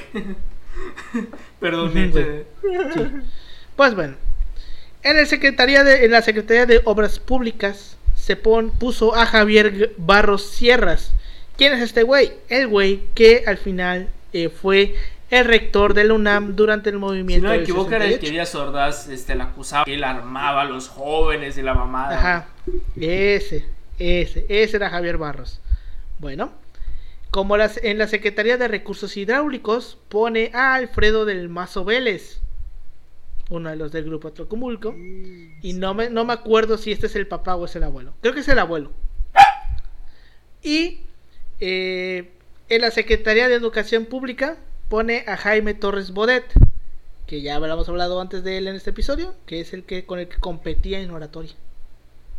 Era este Jaime Torres Bodet. ya. Y ya en el departamento del Distrito Federal eh, pone a Ernesto Uruchurtu, que tiene su historia particular porque el cabrón despachaba todo este pedo desde Si un quieren escuchar, si quieren escuchar esa historia, historia- en el primer video que se encuentra en la página de Ah, no, ese no, está, se no grabó, está, no está, tienes ajá, razón. bueno, ese no está. Ese- Ese, queda, ese quedará para un episodio Es que- de. eh, Es que dato, dato aquí para audiencia, era un segundo video que íbamos a subir en el Chile así pasó, eh, que A fue el evento individual que hizo Alberto, eh, que estuvimos ahí presentes, pero por cuestiones técnicas y No se pudo grabar. Creo que el doctor, bueno, o sea, la licencia no nos permitía grabar y pues al final eh, para pues tampoco chocar con las actividades de la sala, entonces pues no se, no se grabó. Entonces fue lamentablemente. Lamentablemente. Pues sí. En ese esa madre hablé de la paca, porque la paca es la paca. Hablé de eh, la Legión de Guerrilleros Mexicanos. Y hablé de este pedo de Ernesto Ruchurtu, que era el que está que, que nada, que nada cagado, le decían el regente de hierro porque el vato era un cabrón, pero un cabrón, cabrón. Y este, el vato reprimía a todo pendejo que se le ponía enfrente. Pero el vato eh, era tan cabrón que el vato prácticamente su oficina particular la tenía en un burdel. Este era Ernesto Ruchurtu. Pero bueno, quedará para otro episodio. Sigamos. Bueno, durante el sexenio de López Mateos eh, viene la nacionalización de la energía eléctrica. Es cuando se crea la CFE. Esto pasó el 27 de septiembre de 1960. En esa fecha escribió una carta durante el acto de la, de la nacionalización de la industria eléctrica que decía, uy, creo que se nos cayó Sí, se acaba de ir. Oh, Oh, no. rayos. Bueno. Ahora quién podrá, Este, ahora oh, quién no. podrá ayudarnos. Cosas que pasan por esta Esperemos que situación. Paulino vuelva en unos segundos. Continuamos mientras. La carta decía, cito, les devuelvo la energía eléctrica, que es de la exclusiva propiedad de la nación. Pero no se confíen, porque en años futuros, algunos malos mexicanos identificados con las peores causas del país intentarán por medios sutiles entregar de nuevo el petróleo y nuestros recursos a los inversionistas extranjeros. Ni un paso atrás fue la consigna que don Lázaro Cárdenas del Río al, al nacionalizar nuestro petróleo. Dijo, hoy le, hoy le tocó por fortuna a la energía eléctrica. Pueblo de México, los dispenso de toda obediencia a sus futuros gobernantes que pretendan entregar nuestros recursos energéti- energéticos e intereses ajenos a la nación que conformamos.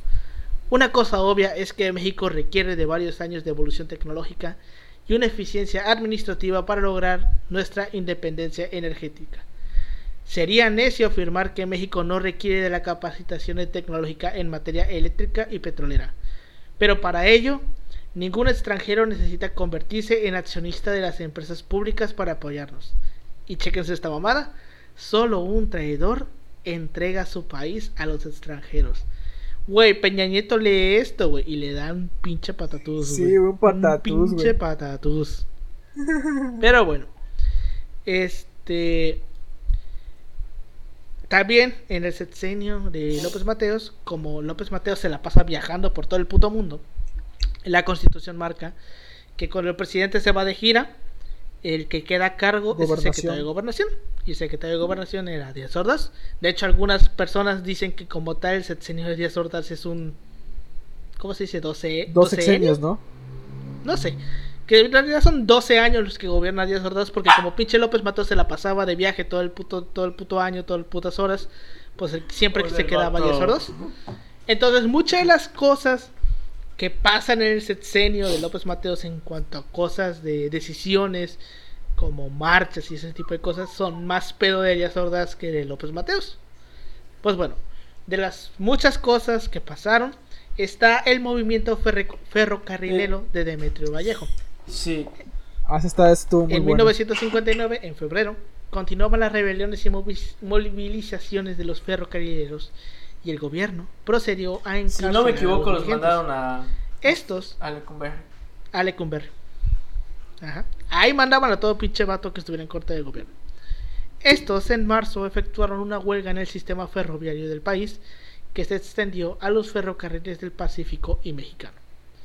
A finales de ese mes los líderes, los líderes fueron aprendidos y despidieron, y despidieron a gran número de ferrocarrileros. Entre los detenidos estaba el secretario general del sindicato de ferrocarrileros, Demetrio Vallejo, el cual fue encarcelado en Lecumberri. Reiteramos, todo este gran pedo de lo que pasa en decepción de López, López Mateos es más pedo de Díaz Ordaz que de López Mateos. También, en el sexenio de López Mateos, pasó la represión contra los maestros. En abril de 1959, con el argumento de que se había alterado la paz pública, líderes obreros, estudiantiles, magisteriales y ferrocarrileros fueron recluidos en la penitenciaría de Lecumberri.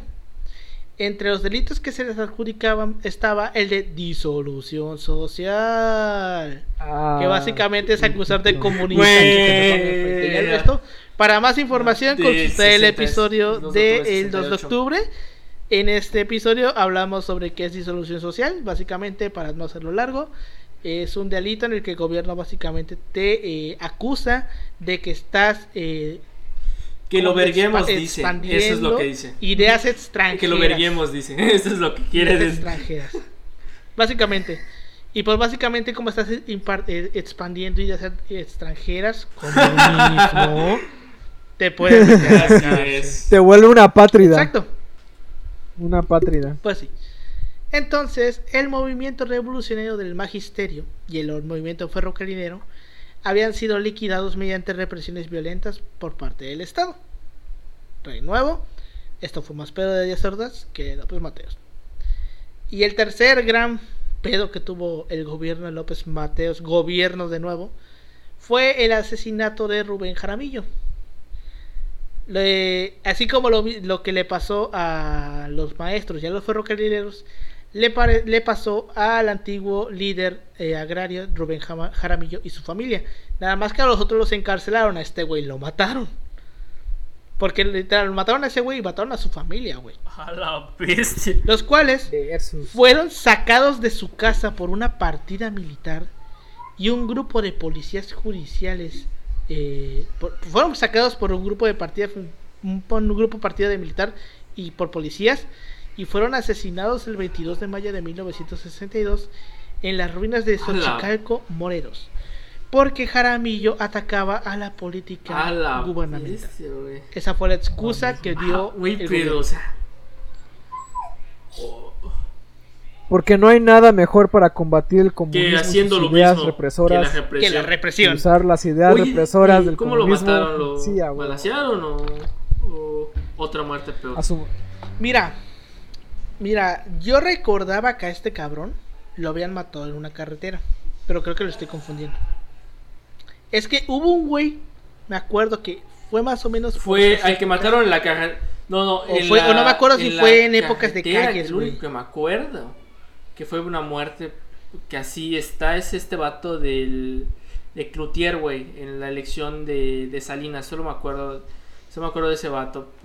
No, no, no, no, no, yo te estoy hablando de tiempos más antiguos. Es que me acuerdo que hubo un cabrón que eh, iba, yo no me acuerdo si era un candidato que se iba a lanzar a la presidencia. Dice que el vato estaba con un super apoyo y en una, carretera de Michoacán, no me acuerdo de por esos estados del centro, fueron, No lo interceptaron te y lo güey. No me acuerdo del nombre de ese vato. Me acuerdo de haberlo leído.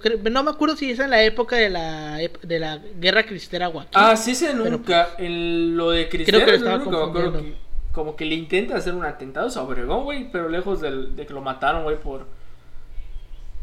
Cristeros, No, pero no. la razón, la, la razón Cristeros, es exacto. totalmente diferente. Cristeros. Calles e y pórtese bien. Bueno. Eh, también al sexenio de López Mateo se creó el Instituto de Seguridad y Servicios Sociales ¿El de los? Trabajadores del Estado, el ISTE, que sustituyó a la Dirección General de Pensiones para proporcionar atención médica, pensiones, jubilaciones y otros servicios a los empleados del sector público y como todos sabemos, esta institución hasta el día de hoy no sé, la verdad no, no sé. Bueno, yo, yo uso el IMSS, pero me han dicho que es eficiente. Lo Mm. poco que he escuchado.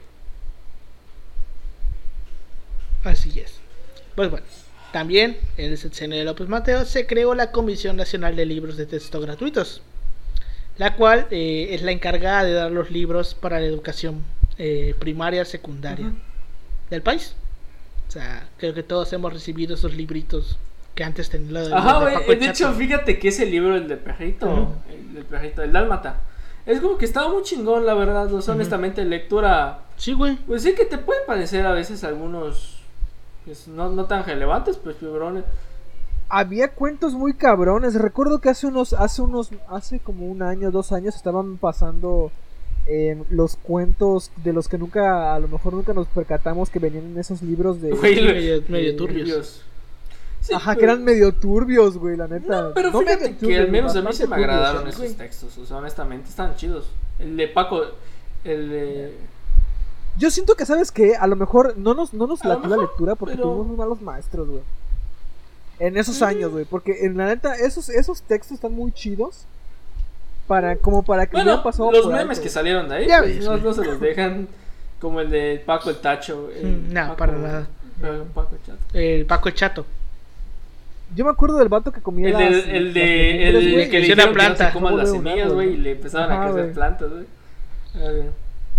Sí, ese. Sí. Bueno, los libros de texto aseguraban la eficacia de la educación laica y gratuita, pero sobre todo buscaban consolidar la igualdad y el derecho de la educación pública con base en el magisterio. Textualmente considerado por el presidente como un ejército de evangelizadores laicos en permanente lucha contra la ignorancia. Entonces, era semejante el nivel de aprovechamiento en las escuelas públicas y privadas. Bueno, este, la esposa de López Mateos se- era la maestra Eva Samano de López Mateos. También no era una primera dama tipo la gaviota, Como una. era que no sabía hacer nada. O sea que. ¿Qué Bueno, estás tenía una preparación. Ajá, ajá, era, era medianamente preparada, era maestra y también tenía una gran capacidad política, porque según eh, la biografía del PRI, ella colaboró en conjunto con su marido en la política educativa. Eh, ella se ocupó personalmente de la creación del Instituto Nacional de Protección a la Infancia, el cual es el antecedente del DIF, el DIF actual y tuvo la idea de los desayunos escolares en las escuelas públicas, que por decreto eh, elevaron los niveles de nutricionales de la niñez mexicana. Pero me imagino que se quitó porque A mí me A mí me. Eh, Ah, yo creo que no sé si a mis papás papás les- tocó, güey. No sé A si a mis papás. Ah, les sí, tocó, seguramente. Pero yo me acuerdo que había como un programa en Quintana Roo donde te daban lo equivalente a. Güey, ¿sabes qué? Ese pedo es por... ahora, a- cuando te das cuenta de cuánto daño hace la corrupción, güey, porque con el dinero que luego se roba un político en un año, güey, yo creo que si sacas para al menos eh, dar ese Fíjate, tipo de programas sí, ahorita que me acuerdo- completo, güey. Y esto es... eh, eh, parece poco, güey, pero el que un niño, güey, esté como que bien comido o medianamente comido cuando va a la escuela... Ayuda un Eh, chingo. de hecho, un eh, parote, que Te ayuda un ya me acordé dónde sí dan ese tipo de desayuno. Son las, es- las escuelas de tiempo completo. Eh, mi prima estudió en una de esas y ahí sí te dan, no sé si Sí. un tipo almuerzo, por así decirlo, un tipo, una comida. Güey, yo me acuerdo que cuando yo estaba niño, para mí la cosa más aterradora del mundo era que me metieran en una Ah, escuela de igual. esas, güey. Son nuevas, fíjate esas que son nuevas, ¿verdad? Son nuevas. medianamente nuevas, o sea, Pero, o sea, eh, yo no me concebía en la idea de voy a estar todo ni igual a mí no, tampoco me gustaba, güey. No que yo estoy- De hecho, esto es un... Es como que muy del modelo americano, Americano, eh, estadounidense, ¿no? Sí, De pero que por están ejemplo, allá hasta lo las de, cinco de la bueno, tarde, el- Ajá, o algo así, güey. Güey, de pedo y de güey, uni a las güey, cuatro ¿saben de qué la me convertí, A las güey? seis, Salí- a las- ¿No se acuerdan? Pero, güey, cuando Porque- estabas morro era un poquito. Güey, o sea, te daba más miedo, güey, que ahora. pues, las los últimos días que salíamos 4 de la tarde de la universidad, güey. Entonces con cara de, güey, pues ya vámonos. Era- o cuando tomamos el, el curso de demografía nos Ya íbamos hasta las sí. 6, 6 de la tarde. verga, salir a las 6 de la tarde. Que 6, 7 de la tarde. Oye, sí, no, ¿a no, qué hora acuérdate que nos 6 de la tarde, güey. Que luego no encontrábamos puto camión, güey. Teníamos Güey, que a las 8 de la noche al centro. pero bueno. Como todos sabemos, el señor López Mateo se caracterizó porque el güey se la pasaba viajando. Y por eso le llamaban López Paseos. El mandatario realizó visitas oficiales a Estados Unidos, Canadá, Alemania, Francia, Chile, Indonesia, Filipinas, Japón, India, Belice y un chingo de etcéteras. Porque casi, casi se recorrió el mundo entero. Además, promovió al país ante el Comité Olímpico Internacional y, lo- y logró que en 1963, en Lausana, Suiza, que se eligiera que la Ciudad de México fuera la sede para las 19avas Olimpiadas, que serían en el año del 68. Irónicamente, rompió relaciones diplomáticas con Guatemala porque durante su sexenio, esta no sé si, se lo no sé si saben que durante el sexenio de López Mateo estuvimos así de irnos a la guerra contra Guatemala. Güey, una estupidez. Por una estupidez, por una estupidez, porque este, si no, no me falla la memoria, había pescadores muy a la mexicana que se iban a, a aguas guatemaltecas, güey, a, a pescar. Entonces los guatemaltecos le decían, lárguense. A la chingada, váyanse a sus güey, pinches vaya. aguas". Y a los mexicanos les valía verga. Entonces en una de esas llegó un pinche avión de guerra de Guatemala, güey, y le disparó a la Güey, de hecho, güey. No y, pues los- y, y, y creo que encarcelaron a los mexicanos en Guatemala, güey, y se metió la Secretaría de Relaciones Exteriores y mandaron el ejército a la frontera. Güey, de hecho.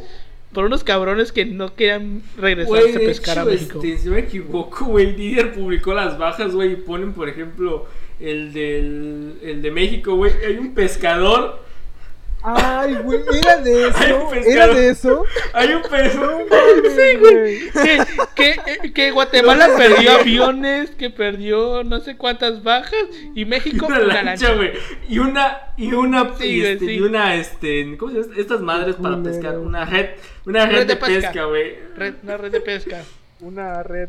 Ay, qué bellos momentos de Historia la historia, güey. Creo que perdió dos eh, aviones de guerra, güey. Pero, ¿cómo pierdes, pierdes dos a Ajá, pero, güey, creo que ¿Es fue neta? por la gasolina. algo- Ajá, güey. Así creo. Una falla técnica. Güey, que a medio vuelo se queda sin gasolina. Güey, güey. Ajá, y aparte eran aviones de la. Ajá, ya era de mal estado. Eran aviones viejísimos. De la primera, güey, de la primera, güey. Déjate eso de la primera. De esas de, de- de dos alas. Pues sí. Bueno, también durante el sexenio de López Mateos ocurrió la Revolución Cubana. Y México en algún momento llegó a declarar que la política cubana era, cito, ajena a las aspiraciones y valores de los pueblos latinoamericanos porque no hubo comunismo. Sí, a huevo. Oye, pero hay un A presidente Cárdenas, que, güey. eh, tacharon incluso de comunista, pero Cárdenas, antes güey. de López A Mateos. No, no, no, antes de López Mateos. No, no No, fue el güey que antes. este le dio asilo Ah, político a Pascual Che Ortiz. Guevara. No, no, Pascual Ortiz ¿No era Pascual ¿no, Ortiz? A ver, ah, ah, es uno de es No me acuerdo de cuál. De que de- dijo que. ah, Yo recuerdo que lo habían, lo habían lo habían identificado mucho con la izquierda y que en algún punto lo llamaban Cárdenas, único pero no era Cárdenas. güey. Cárdenas. Es que eh, durante la de época de Cárdenas armó un pedote, pero un pedote. Uy, sí le dio el financiamiento a Castro, güey. Porque cuando pinche Cárdenas se le ocurre reformar el artículo de la Constitución sobre la educación, pone que la educación va Ah, a ser de Yucatán sigue siendo socialista, güey. Y pinche pedote, Ajá, güey, de que hecho, que de- Carrillo- de- igual, güey. pero que, pero pero pedote, Carrillo Puerto, pues sabemos qué le pasó. F por él. Ah. Sí, güey, ya sabemos. Pues bueno, eh, también durante el sexenio de López Mateos se negoció con John F. Kennedy la devolución a México del territorio del Chamizal, ya que este, ya que este, se supone que la frontera, que la frontera básicamente con Estados Unidos era el río Bravo, pero eh, por algún motivo, pues natural, el cauce se movió y hubo una parte de México que se quedó del lado de Estados Unidos. Entonces, este, se negoció y nos regresaron ese cachito de tierra que no tiene ningún que el valor valor, güey. ahí. Este, y ahorita creo que hay un bar que está por Ciudad Juárez. Ajá, está El simbólico. valor güey. del ego, güey, el puro Ajá. ego, güey. Y pues este esto también provocó que Kennedy viniera a México. Y aquí es donde viene la anécdota del reloj. Entre el 29 de junio y el 1 de julio del 62, el presidente López Mateos recibió a su homólogo norteamericano John F. Kennedy y a su esposa Jacqueline Bouvier, que dato curioso, eh, si se dan cuenta, la esposa se llama Jacqueline Bouvier y es por eso que Marge, la de los Simpsons, también se apellida Bouvier, porque le, le pusieron el apellido de los Kennedy. Pues bueno, dato todo Alberto le mama a los bueno, por cierto. así es. Ajá, por si no. Durante el encuentro se trataron, entre otros temas, la firma de un convenio temporal para reducir la, salin- la salinidad del río Colorado, cuyas aguas eran utilizadas por agricultores de Mexicali, y un préstamo de 20 millones de dólares para el sector agrícola mexicano. Desde su llegada a México, el pueblo se rindió al carisma y simpatía de los Kennedy. Los recorridos de, los las, las recorridos de las principales calles de la ciudad en carro descapotado que al final, por lo que sea, el carro descapotado no le terminó sirviendo de mucho a Kennedy. Este, Ay, qué culero, güey. Eres un hijo de tu puta Pues madre, bueno. güey. Eres un hijo de este, puta. se volvieron parte de la verbena popular. Vallas interminables de gente y papeles de colores coloreaban el ambiente. Y no se diga de la elegancia de la primera dama norteamericana. Sus atuendos confeccionados para la ocasión hacían resaltar su belleza. Esto es una nota por si no se habían dado cuenta. Coordinados sastre, azules y rosa pastel, sombreros y guantes largos para el día y vestidos largos para la noche, las galas que le ofreció el gobierno mexicano. Pero su sencillez eh, era la que resaltaba. Así lo demostró al asistir a una misa en la Basílica de Guadalupe, rodeada de mexicanos, o cuando leyó un discurso en español para un grupo de trabajadores durante la inauguración de una unidad habitacional. Pero aquí es donde vienen este, las anécdotas. Sucedieron dos momentos que se salieron fuera del protocolo y están bien pendejos. Bueno, fastidiado tal vez ante la insistencia del anfitrión de que de una vez por todas Estados Unidos aceptará la devolución del chamizal, el presidente Kennedy, a la vista de los 20 volúmenes del proceso apilados en una, larga mesa de le pidió, le pidió al, no aguanta, le pidió al traductor, o sea, le dijo que se acercara y le pregunta a Kennedy, diga, le dice más bien, dígale cuánto vale en millones el pedazo de tierra. Le, le va al traductor, le dice a López Mateos, y la respuesta que le da a López Mateos es, dígale que no soy agente de bienes raíces. o sea, ya vemos el tipo de cabrón que era López Mateos, pero aquí viene el, la cereza del pastel que dices, pinche López Mateos, qué cabrón eres. Y es la anécdota del reloj. En otro momento, el presidente Kennedy chuleó el reloj de su homólogo mexicano y le dijo, qué bonito reloj, señor presidente. Inmediatamente, López Mateos se despojó del reloj y se lo obsequió al presidente estadounidense. Pero ahí no quedó el pedo. Durante la inauguración de la unidad, de la unidad habitacional Kennedy, construida para obreros de las artes gráficas, que fue cuando la esposa de Kennedy lee el discurso en español, el presidente López Mateos chulea a la, a la primera dama norteamericana y le dice a Kennedy, qué bonita es su esposa, señor presidente. Rápidamente Kennedy se quita el reloj que le había, quitado, que le había dado López Mateos y en un español todo culero le dice, ahí está su pinche reloj. Hijo de su... Uy, pero si es el presidente americano, güey. ¡Qué huevos! Sí, güey, te digo, güey.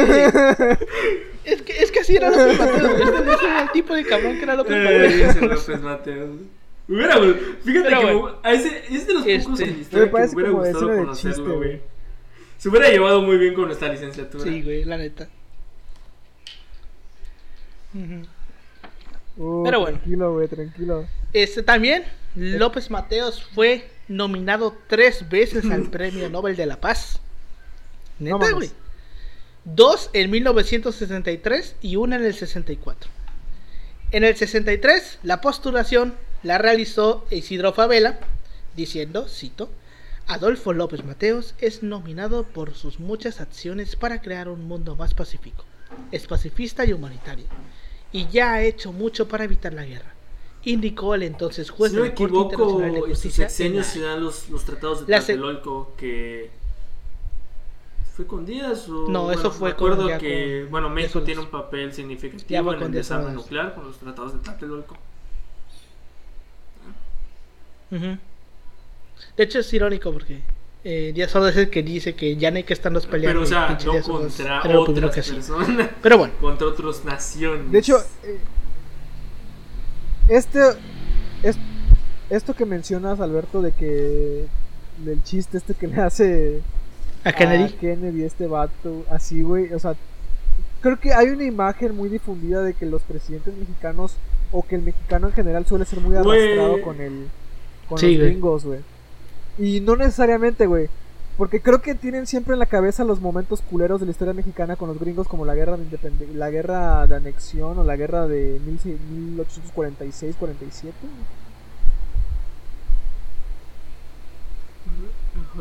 Creo que se nos perdió Paulino un, un poquito, ¿verdad? Yo lo sigo viendo congelado. bueno, eh, lo que se descongela Paulino, este, la segunda nominación que recibió López Mateos la realizó Benjamín Peralta Pero eh, solamente se sabe que Benjamín Peralta dijo Pues no, me nomínenlo. cae bien, güey. pero no se sabe por qué. Debe tener un premio Nobel, güey. Ajá, básicamente. Básicamente. Pues bueno. En el 64, Isidro Favela otra Sí. vez volvió a nominarlo. Uy, se cayó Paulino otra vez. y ahora el motivo fue, cito, liderar el camino hacia la paz mundial a través de su declaración de México como zona no nuclear. Lamentablemente, Güey, güey, ¿no te acuerdas el meme, güey, el de México nunca desarrollará energía nuclear? Porque que somos buenas decía, personas y "Las no sabemos personas, cómo y no hacerlo. sabemos cómo hacerlo. sí, el meme de Office. Pues bueno. No, no hace mucho salió. No tiene un poquito, tiene poquito, güey. Lamentablemente no tuvo éxito porque eh, lo perdió con, ya sabes, güey, alguien desconocido, alguien que se llamaba Martin Luther King, güey. Oh, Luther King, güey, o sea, cabrón. Eh, o sea, alguien Luther desconocido, güey, nadie lo conocía, güey. Alguien desconocido, güey.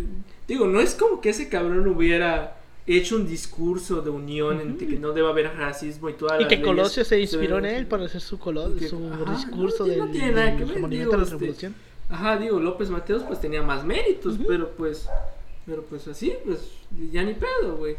Pues bueno, en el 63, eh, el primer año, eh, lo recibió el Premio Nobel de la Paz conjuntamente el Comité Internacional de la Cruz Roja y la Liga de Sociedades de la Cruz Roja. Le dieron un Premio Nobel de la Paz a las Cruz Rojas, por algún motivo.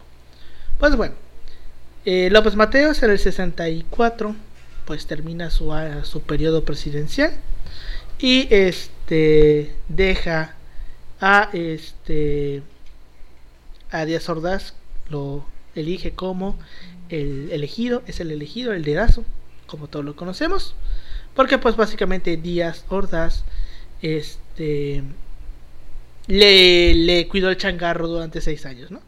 Entonces lo deja Así es. y el primero de diciembre del 64 Díaz Ordaz este, asume como presidente de la República y López Mateos eh, pues mantiene un perfil bajo pero eh, Díaz Ordaz como que le dijo oye cabrón me dejaste unos Juegos Olímpicos la neta que gracias güey. Te invito a presidir el comité yo- organizador de los Juegos Olímpicos Si no me equivoco, bu- bueno, ya en un ámbito privado, Ordaz nunca le, le terminó de gustar los Juegos Olímpicos de México porque decía que era como un cagadero de dinero. Eh, De por sí, o sea, tener unos Olímpicos o un Mundial eh, es dinero. Pues sí. Y no es nada barato. De hecho, creo que el impuesto de tenencia se creó para, el Estadio Olímpico Universitario para, el construir el estadio de los Pumas. Pero bueno, este López Mateos en un principio había aceptado, pero renunció al cargo, ya que en 1965 eh, sufrió un ataque cerebral. Sus médicos de cabecera habían atribuido los intensos dolores a un caso agudo de migraña. ¿Se acuerdan que Vasconcelos había dicho que le había metido un putazo en la cabeza? Pues Pues mira, terminó en esto. Este, pero esta vez los neurólogos Patricio Beltrán Goñi y Gregorio González Mariscal corrigieron el diagnóstico. Se trataba de un aneurisma cerebral. Pidieron la presencia de su maestro, el doctor neurocirujano James Leonard Pappen, de una clínica de Boston, y operó este cirujano a López Mateos en el Sanatorio Santa Fe en la Ciudad de México el 26 de noviembre del 65, en el cual le fueron descubiertos siete aneurismas cerebrales, güey. a la bestia. Para güey. los que no saben, los aneurismas son como bultitos que te salen en las venas Ajá. del cerebro. O sea, en cualquier momento esa madre te puede Ajá. derrame Básicamente esa madre es una bomba de tiempo. Son bultitos que son muy delgaditos, entonces son muy propensos a explotar. Y si te explotas, pues es, una- es fatal. Un aneurisma cere- cerebral que no identificaba puede ser fatal. Pues Así bueno, que cuídense, banda. Así cuídense. este, pues le identifican siete eh, y pues eh, queda con secuelas en la eh, de la cirugía. Al principio em- empezó a perder un poco la movilización, la cual eh, le terminó terminó perdiendo muy rápido. Después perdió el habla a causa de una traqueotomía. Incluso llegó a, a necesitar el uso de aparatos ortopédicos. Y durante dos años vivió en estado vegetativo porque tuvo una muerte cerebral. Y básicamente estuvo en coma dos años. Y murió el, a las 4 y media de la tarde el lunes 22, 22 de septiembre del 69 en la Ciudad de México. Fue sepultado en el Panteón Jardín de la Ciudad de México, pero años después, para no variar, el presidente Carlos Salinas de Gortari mandó a exhumar sus restos para que fuesen depositados en un monumento erigido en su honor en Atizapán de Zaragoza, Estado de México. O sea, básicamente el güey vivió pues, sus últimos dos años en coma. Básicamente después de la presidencia el güey se murió. Ajá. O sea, Bueno, un año lo- después de dejar la presidencia le da el ataque cerebral y de ahí para adelante Suena, ya. ju- suena justo, la verdad, para no haber sufrido los ataques posteriores, güey, le fue, le fue bastante bien que a otros presidentes. Pues sí, güey. No, no digo, no le deseo mal a nadie que le dé un tumor cerebral ni nada, pero, o sea, le fue bastante bien. Pues digo, o sea, le fue bastante bien para los políticos de la época. Vaya, pudo ser peor, ¿no? se la pudo Ah, Bueno, o sea, punto. es como las relaciones conflictivas que los presidentes tenían con Cárdenas, bueno, algunos, que era como que se ve una tensión muy fuerte. Pues sí. como lo del 68. O sea, cuando dijo Cárdenas, no puedo creer que soldados que vienen de los, del- de los ideales de la revolución hayan hecho este ta- acto tan bárbaro. Pero obviamente hay que matizar los datos. obviamente. Ujú. Pues bueno, con esto terminamos la historia de Díaz Ordaz. Que. Sí, porque se muere, cabrón. Pues ya, o ¿Qué sea, esperabas, güey? ¿qué Se murió, güey. ¿Qué esperabas? O Güey, sea, o sea, ya ni se material, podría ser más larga, pero ten en cuenta que se murió. O sea, prácticamente dejó de hacer cosas relevantes al año de que deja la presidencia porque le da el ataque cerebral, güey. O sea, Vivió O sea, una vida plena. o sea, no sé, no sé por qué te sorprendes. O sea, y ya, o sea, fue todo lo que pasó, güey. O sea, no pasa nada más. Pudo haber quedado como Cerati. Güey, yo estaba, yo estaba pensando en hacer una broma ahorita cuando estaba diciendo. Sí, igual. Yo me abstengo de hacer esas hacer mierda. bromas. Yo me abstengo de hacer otras bromas. Bueno, no, yo no es una broma, o sea, pudo haber sido quedado como Cerati porque Cerati como Cuatro, tipo estado vegetativo. Yo pensaba que iba a quedar como Hawking, güey, pero, o sea, ¿O quién? eh, ajá, porque me habías dicho que había perdido el movimiento y el habla. Acuérdate que Hawking le Stephen Hawking le pasó Ah. eso, pero cuando me dijiste lo del estado vegetativo, pues no, no cuenta. Es que una cosa es este. Ajá, sí, sí, la- sí, ya lo sé. que tenía Hawking. Hawking, Hawking, sí, tenía sí, este- esclerosis multilateral, quién sabe qué mierda. Ajá, o sea, que es de donde salió lo del pinche Icebox Challenge, güey. Todo pendejo. Porque se supone que las terapias que se tenían para esa enfermedad era literalmente poquito a poquito vas perdiendo la movilidad y la manera en la que se te la que te revertían esa madre era echándote un pinche bulbo de agua helada para que tus miembros dijeran ay cabrón y se reanimaran güey. Básicamente por eso era hasta cierto punto. Pero bueno el pedo es que esa cosa o sea no te o sea, no te quita el habla como tal porque Son los te movimientos. deje de hablar, sino porque como se te van atrofiando los músculos, pues al final de cuentas terminas perdiendo la capacidad de hablar porque ya no puedes moverte, güey. Sí, O sea, eso pero- es lo que tenía Sí, Stephen sí, sí, Hawking. sí, sí, obviamente son cuestiones diferentes, pero Sí. O sea, dije, a lo mejor le pudo haber pasado como Hawking, güey, y hubiera quedado así su vida, que tampoco se tampoco está tan culero con todo lo que con toda la pensión con la ex- con No la- mames, o sea, no está Yo- tan tú- culero creo- con la pen- con la pensión que gana un presidente y puedes tener no me Ah, acuerdo bueno, cuánto sí. personal que te apoye, güey, y es como que bueno. O sea, algo es ahorita, algo. ahorita que mencionas a Stephen Hawking. ¿Tú crees que si le dijeras a... Me acordé de una de las cosas más mierdas que he visto, güey. Cuando se pues, murió, güey.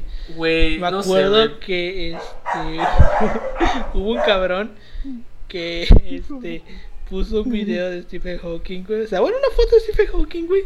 Y le puso el sonido de, del pinche Windows XP cuando lo apagas, güey.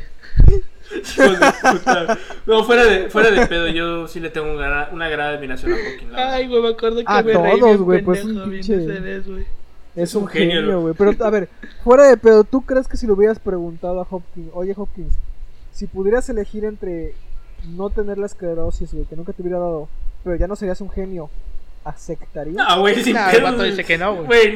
No, aparte no, ves que el pinche cabrón de Stephen Hawking también tenía un sentido del humor que verga. Bueno, es que el humor es contra, te ayuda a contrarrestar los Güey, o sea, es como que quieres reírte ¿A un cuántos poco no se un poco. Stephen Hawking, güey? Sí, a Sheldon, güey. De, que- Ah, güey, te de acuerdas hecho, me estaba de acordando de esa esa escena que le dicen: ¿Te sientes mal por no haber ganado un Nobel? Y le responde: Mínimo apareciendo Simpson. sí, es. Pinche Steve Hawking, Steve Hawking también era un pinche personajazo. Pero bueno, este, con eso llegamos al final de este episodio. donde repasamos la vida de López Mateos, que era un. Ya vimos que era un cabrón. Que de los que hacen falta hoy en día, güey. Bueno, ne, más o menos. O sea, el cabrón. Sin la sin la- corrupción, sin la sin la- corrupción. pues, es que- No, sí, de que tuvo corrupción hubo que, tuvo Bueno, sí, pero eh, hasta cierto Pero no punto. robó pero tanto más que nada se debió haber sido más que pero nada no por robó Pedro tanto Ordaz, como el güey. PRI. Porque recordemos que prácticamente López Mateos nunca hizo nada relevante como presidente porque se la pasaba viajando. Pero pues, o sea, un personaje así, con ese pinche sentido del humor, güey, esa pinche carisma. Ah, bueno. O sea, creo que no hay nadie, güey, en la política que sea ahorita así, güey. O sea, alguien que lo veas No, así, de que, ah, jaja, qué pendejo, pero te cae bien, güey. Ajá, o sea, sí. En algunos lo hacen con Peña, güey, pero. No jala, no jala, güey. Peña no cuenta, güey, porque no es a No lo hace propósito. a Exacto. propósito, güey. Peña no lo hace a No lo hace propósito. Cuando se le cayó su pastel en su cumpleaños, güey. Fue la mamada, Ay, güey. güey. Güey, esa de Peña le puede Güey, ¿cómo, cómo. ¿cómo tratará la historia a Peña? No sé, pero sé que va a ser de una manera muy culera. Pues mira, en algún momento el que se quedó como gobernador cuando Duarte pidió licencia y se largó, güey. Porque según tenía asuntos que atender y el güey se largó para que no lo agarrara la, la justicia. El que se queda como gobernador con licencia para terminar el periodo de Duarte, en algún momento llegó a decir que en el futuro vamos a recordar a Peñanito como recordamos a Porfirio Díaz. güey. Ay, de pendejo el vato. Mira, güey. hasta no cierto punto yo lo veo posible, güey, porque va a haber gente que lo va a recordar como de que No, un güey. Ya- era que era un pendejo, ¿sí? y otra gente lo va a recordar porque era, era un pendejo, pero era nuestro pendejo. No sé, güey. Yo a Díaz Bueno, le tengo pues un. No lo voy a adular, güey, pero sí le tengo como que un respeto, güey, porque supo hacer. Supo hacer las cosas que. Me imagino que el vato habrá sabido de que iba a pasar a la historia como un dictador a lo mejor. Pero dijo, mínimo lo hice por México. Y, o sea, y a Chile, yo siempre lo he dicho, no es un dictador. Por temas que ustedes ya lo leyeron, güey. Jurídicamente, técnicamente, no es un dictador. Porque todo lo fundamentó legalmente. Sus prácticas ahí, yo sí digo que pudo haber sido dictatoriales. Compradas, eh, con un compañero, lo, con, un, con, un amigo Ismael, Ismael, si alguna vez escuchas esto, saludos. eh, el vato decía, yo le estaba comentando, ¿no? Que el, el caso de Porfirio Díaz junto con otros dictadores latinoamericanos podría entenderse dentro de algo que se llama una democracia fachada. Ah, yo, exactamente. O sea, no es, Una, un, no es un régimen una dicta blanda. dictatorial porque Dicta no- blanda. Ah, a Autoritario no, no sé, sería, la, o sea, sería lo más apropiado. Un régimen autoritario. O sea, democracia fachada porque tienes mecanismos democráticos, pero no funcionan al 100%. O sea, en sí, detrás de esos mecanismos hay otros mecanismos que te ayudan a no seguir los mecanismos o sea, democráticos. básicamente está explicando por todo eso el lo- siglo XX. Ajá, básicamente. Los llaman democracias fachadas. Ah, así como O técnicamente. democracias Así como grises. mi gobierno dentro del salón. Esto es una dictadura. Ajá, güey. Pero es una dictadura consensuada por el pueblo y por el pueblo. Porque el Congreso. Mira, pues así como decía Vargas Llosa, güey, que ves que Vargas Llosa, algún pinche Vargas Llosa también se mamó, güey, que decía que México es la dictadura perfecta, güey. Pues lo es. Y güey. desde ese momento nunca van a volver a invitar, güey, quién sabe por qué. Y desde ese, güey, y qué, y, hablando de Vargas Llosa, qué extraño giro dio después, güey, porque se volvió medio facho, güey. Ah, no sé, pero sí me dijo. Bueno, Alma, Alma, Ajá, si ves esto, un abrazo, güey. Pero sí me dijo Alma, güey, de que se volvió medio facho, güey. La Sí, verdad, güey. no sé. Es que mira, yo no sigo tanto. Es que, güey, también me. Yo- O sea, me- yo- o sea, yo güey, también es mi pedo de que no me gusta tener tanto coraje, güey. Por eso no tengo Twitter. Entonces, pues, güey, ves much- muchas cosas tóxicas, la verdad. O sea, a Chile, la verdad me cansa, güey. No, pero esos son comentarios muy específicos de entrevistas que le hicieron a Vargas. Ya ya ah, pero, güey, el vato está grande, güey. Está. Sí, güey. Es Ya está más para allá Fox, que para es como Vicente Fox. Ya es que Vicente Fox de, de un momento para acá se le zafó el tornillo, güey. Sí, bueno, pero siempre estuvo la como que el chisme de que tenía problemas de ¿Quién? ¿Vicente Fox? Fox. Eh, No sé. Se podría decir que tal vez Fox en su momento, cuando era candidato, tenía el carisma de, la, de López Mateos. ¿No pues, vez. similar? Puede ser, ¿eh? Puede ser porque sí era el candidato irreverente. O sea, Fox siempre se, se, se caracterizó por eso. Para más información, escuché el episodio de Vicente Fox. Este. Y pues bueno, eh, opiniones sobre este episodio, Pau.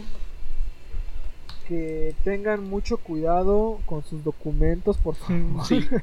no hagan cagaderos porque la neta eso luego les puede traer problemas en un futuro y tengan que llevar a sus vecinos, a sus amigos para que digan que ustedes son ustedes. Ujú. Eh, ¿Tú, Yoshi? Segundo la idea de Paulino, cuiden bien y estén pendientes de que todos sus documentos estén en orden. Créanme, se los digo por experiencia, ahorras muchos pedos y puedes tener todos los trámites que necesites como un servidor sin tantas complicaciones burocráticas como podrían ser.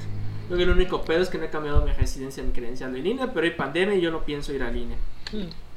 Porque si no, quizás no puedan ser Ajá. presidentes. Eso y decir que, bueno, no está tan culero este sexenio como podrían ser otros. Pues el vato, pues al final, no sé si fueron sus pecados lo que le habrá pasado, la verdad, quién sabe. Eso yo no soy nadie para juzgar. Y pues decir que es una época, creo que es, parte es de los presidentes que viven el milagro mexicano, una época de bonanza. Ujú. La Y, parte pues, no del va- desarrollo estabilizador. Ajá, y el presidencialismo mexicano, o sea, es un periodo, la verdad, interesante eh, de Ujú. analizar y pues muy completo y que merece, o sea, a lo mejor un episodio que Alberto decida grabar porque él es el productor y yo me acato a las órdenes de él. Así Básicamente, el periodo desde Ávila Camacho hasta Ajá, sí. Díaz Ordaz es el periodo del milagro mexicano. Ya después de Díaz Ordaz es cuando Echeverría la caga y manda toda la chingada. Y luego viene López Portillo también- a, a cagarla todavía peor, güey. el Chiverría le cagaba a los empresarios, güey. Ya ves, güey. No, y luego, pues ya ves que luego pinche. eh, ¿Cómo se llama? Eh, Este- López Portillo vino a cagarla peor. Porque supone que. O sea, si no fue la memoria. Desde alemán para adelante se empiezan a usar los llamados modelos económicos, güey. Que alemán usa uno que se llamaba sustitución de importaciones. Después viene Ruiz Cortines, creo que también con sustitución de importaciones. Y ya después viene este López Mateos con Díaz Ordaz usar desarrollo estabilizador, güey. Y luego viene Echeverría que le cambia, no sé qué, le mueve algo, el Desarrollo desarrollo compartido, compartido. exacto.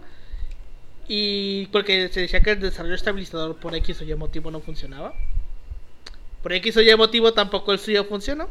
Y luego vino López Portillo, metió otro que no me acuerdo cómo se llama, pero que básicamente se puede resumir a estoy bien pendejo y la voy a cagar. Este. En eso se puede resumir el modelo económico de López Portillo, estoy bien pendejo. No, no, no, no, no. No, este. ¿cómo No se sé. No requieres un economista para No llevar a sé, cabo la hay- es- el petróleo está muy, este, tiene un precio muy alto, güey. Invirtamos todo en petróleo. Así es. ¿Qué, qué podría salir mal? ¿Qué podría salir mal? Así es. Para más información, escuché el episodio 1 de López Portillo. Creo que es el No más hablamos. escuchado, ¿no? Sí, es el más escuchado. Llegó a más de 200 reproducciones, güey. Lo Sí, casi siempre, todas las semanas es como el que más se escucha. Me imagino que porque es el primero, güey. Sí. Pero bueno. Y tiene ahí un cariño especial para nosotros porque fue un contexto. Sí, de hecho, ya, ya llevamos hora 42, ¿eh? Ya casi Ah. llegamos a, a ese récord que todavía sigue poseyendo. Colosio. Que el Mm. episodio de Colosio. Fácil, fácil se pudieron haber hecho en dos partes este. Pero pues no estaba planeado para eso. Y pues bueno, con esto llegamos al final de este programa. Muchas veces, muchas gracias por haber aguantado hora y media de este de nosotros. Más de hora y media, casi hora, Ajá, sí. Hora y tres cuartos casi. Este, ya la semana pasada se volvió a subir el podcast a YouTube después de varias semanas de ausencia. Eh, lamentablemente no sé qué mierda pasó con el programa de renderizado, que en la parte final eh, desfasó el audio de Paulino y pues el audio de Paulino está desfasado. No sabemos qué pasó. Eh, espero que ya este episodio se tenga que ver estar bien, debería de estar bien. Así que ahí veré qué mierda le hago. Y pues muchas gracias por habernos escuchado. Y está igual, este episodio ya va a estar en YouTube para adelante hasta que vuelva a implosionar la computadora. Este, a mí me pueden encontrar como arroba emanuel56 en Twitter, a ti Pau. A mí en Facebook como Ángel Paulino Chan y en Twitter en Instagram como Pau-3cc y como eh, Cuentos del Señor Goriot también en WordPress. A ti Yoshi. A mí me pueden encontrar en Instagram como Ishtaka2807. Ahí me pueden encontrar. En Facebook como Alessandro Ishtaka López Loría. O pueden poner directamente Yoshi, que es mi. O sea, es como que Facebook te permite ponerte como un apodo. Ahí me pueden encontrar igual. Este, pues ahí subo. Pues algún. Es un, es un Facebook institucional. O sea, no van a ver gran cosa también. O sea, No, a ver, memes, bueno, sí, bueno, publiqué uno, el de la Segunda Guerra Mundial. eh, La primera, cuando se reparten, este, o se chingan al Imperio Otomano. Este, Ah, está bien Este, bueno, güey. Está bien bueno ese pinche video, güey. Compartiste el de historiadores malvados y asociados. ah, sí, es mi foto de, por- de, de de todos, de portada. todos, güey. Ah, este, sí, igual, este, nos pueden encontrar igual en, en nuestra página de historiadores malvados y asociados, Inc. Hmm. Este, hacemos algunas consultas, obviamente están bien estructuradas nuestras conclusiones históricas, no usamos la, la- la historia para eso, porque es un bien preciado, solo aclaramos que lo de malvados es porque los chicos malos están de onda, según Daniel. Y pues la verdad suena chingón el nombre, güey, historiadores malvados y eso. ¿Sabes sí, estaría sí. más mamalón? ¿Qué cosa? Este, obviamente, creo que no hace falta explicar que el eh, lo de historiadores malvados y asociados viene de Fines Inferno. Ajá. Me acuerdo que hay un capítulo en el que todos los villanos hacen este una organización como un sindicato de villanos que sus siglas es mermelada, güey. Entonces No sería muy chingón, güey, hacer, hacer algo así, güey, pero que sea pues- otra pendejada, güey.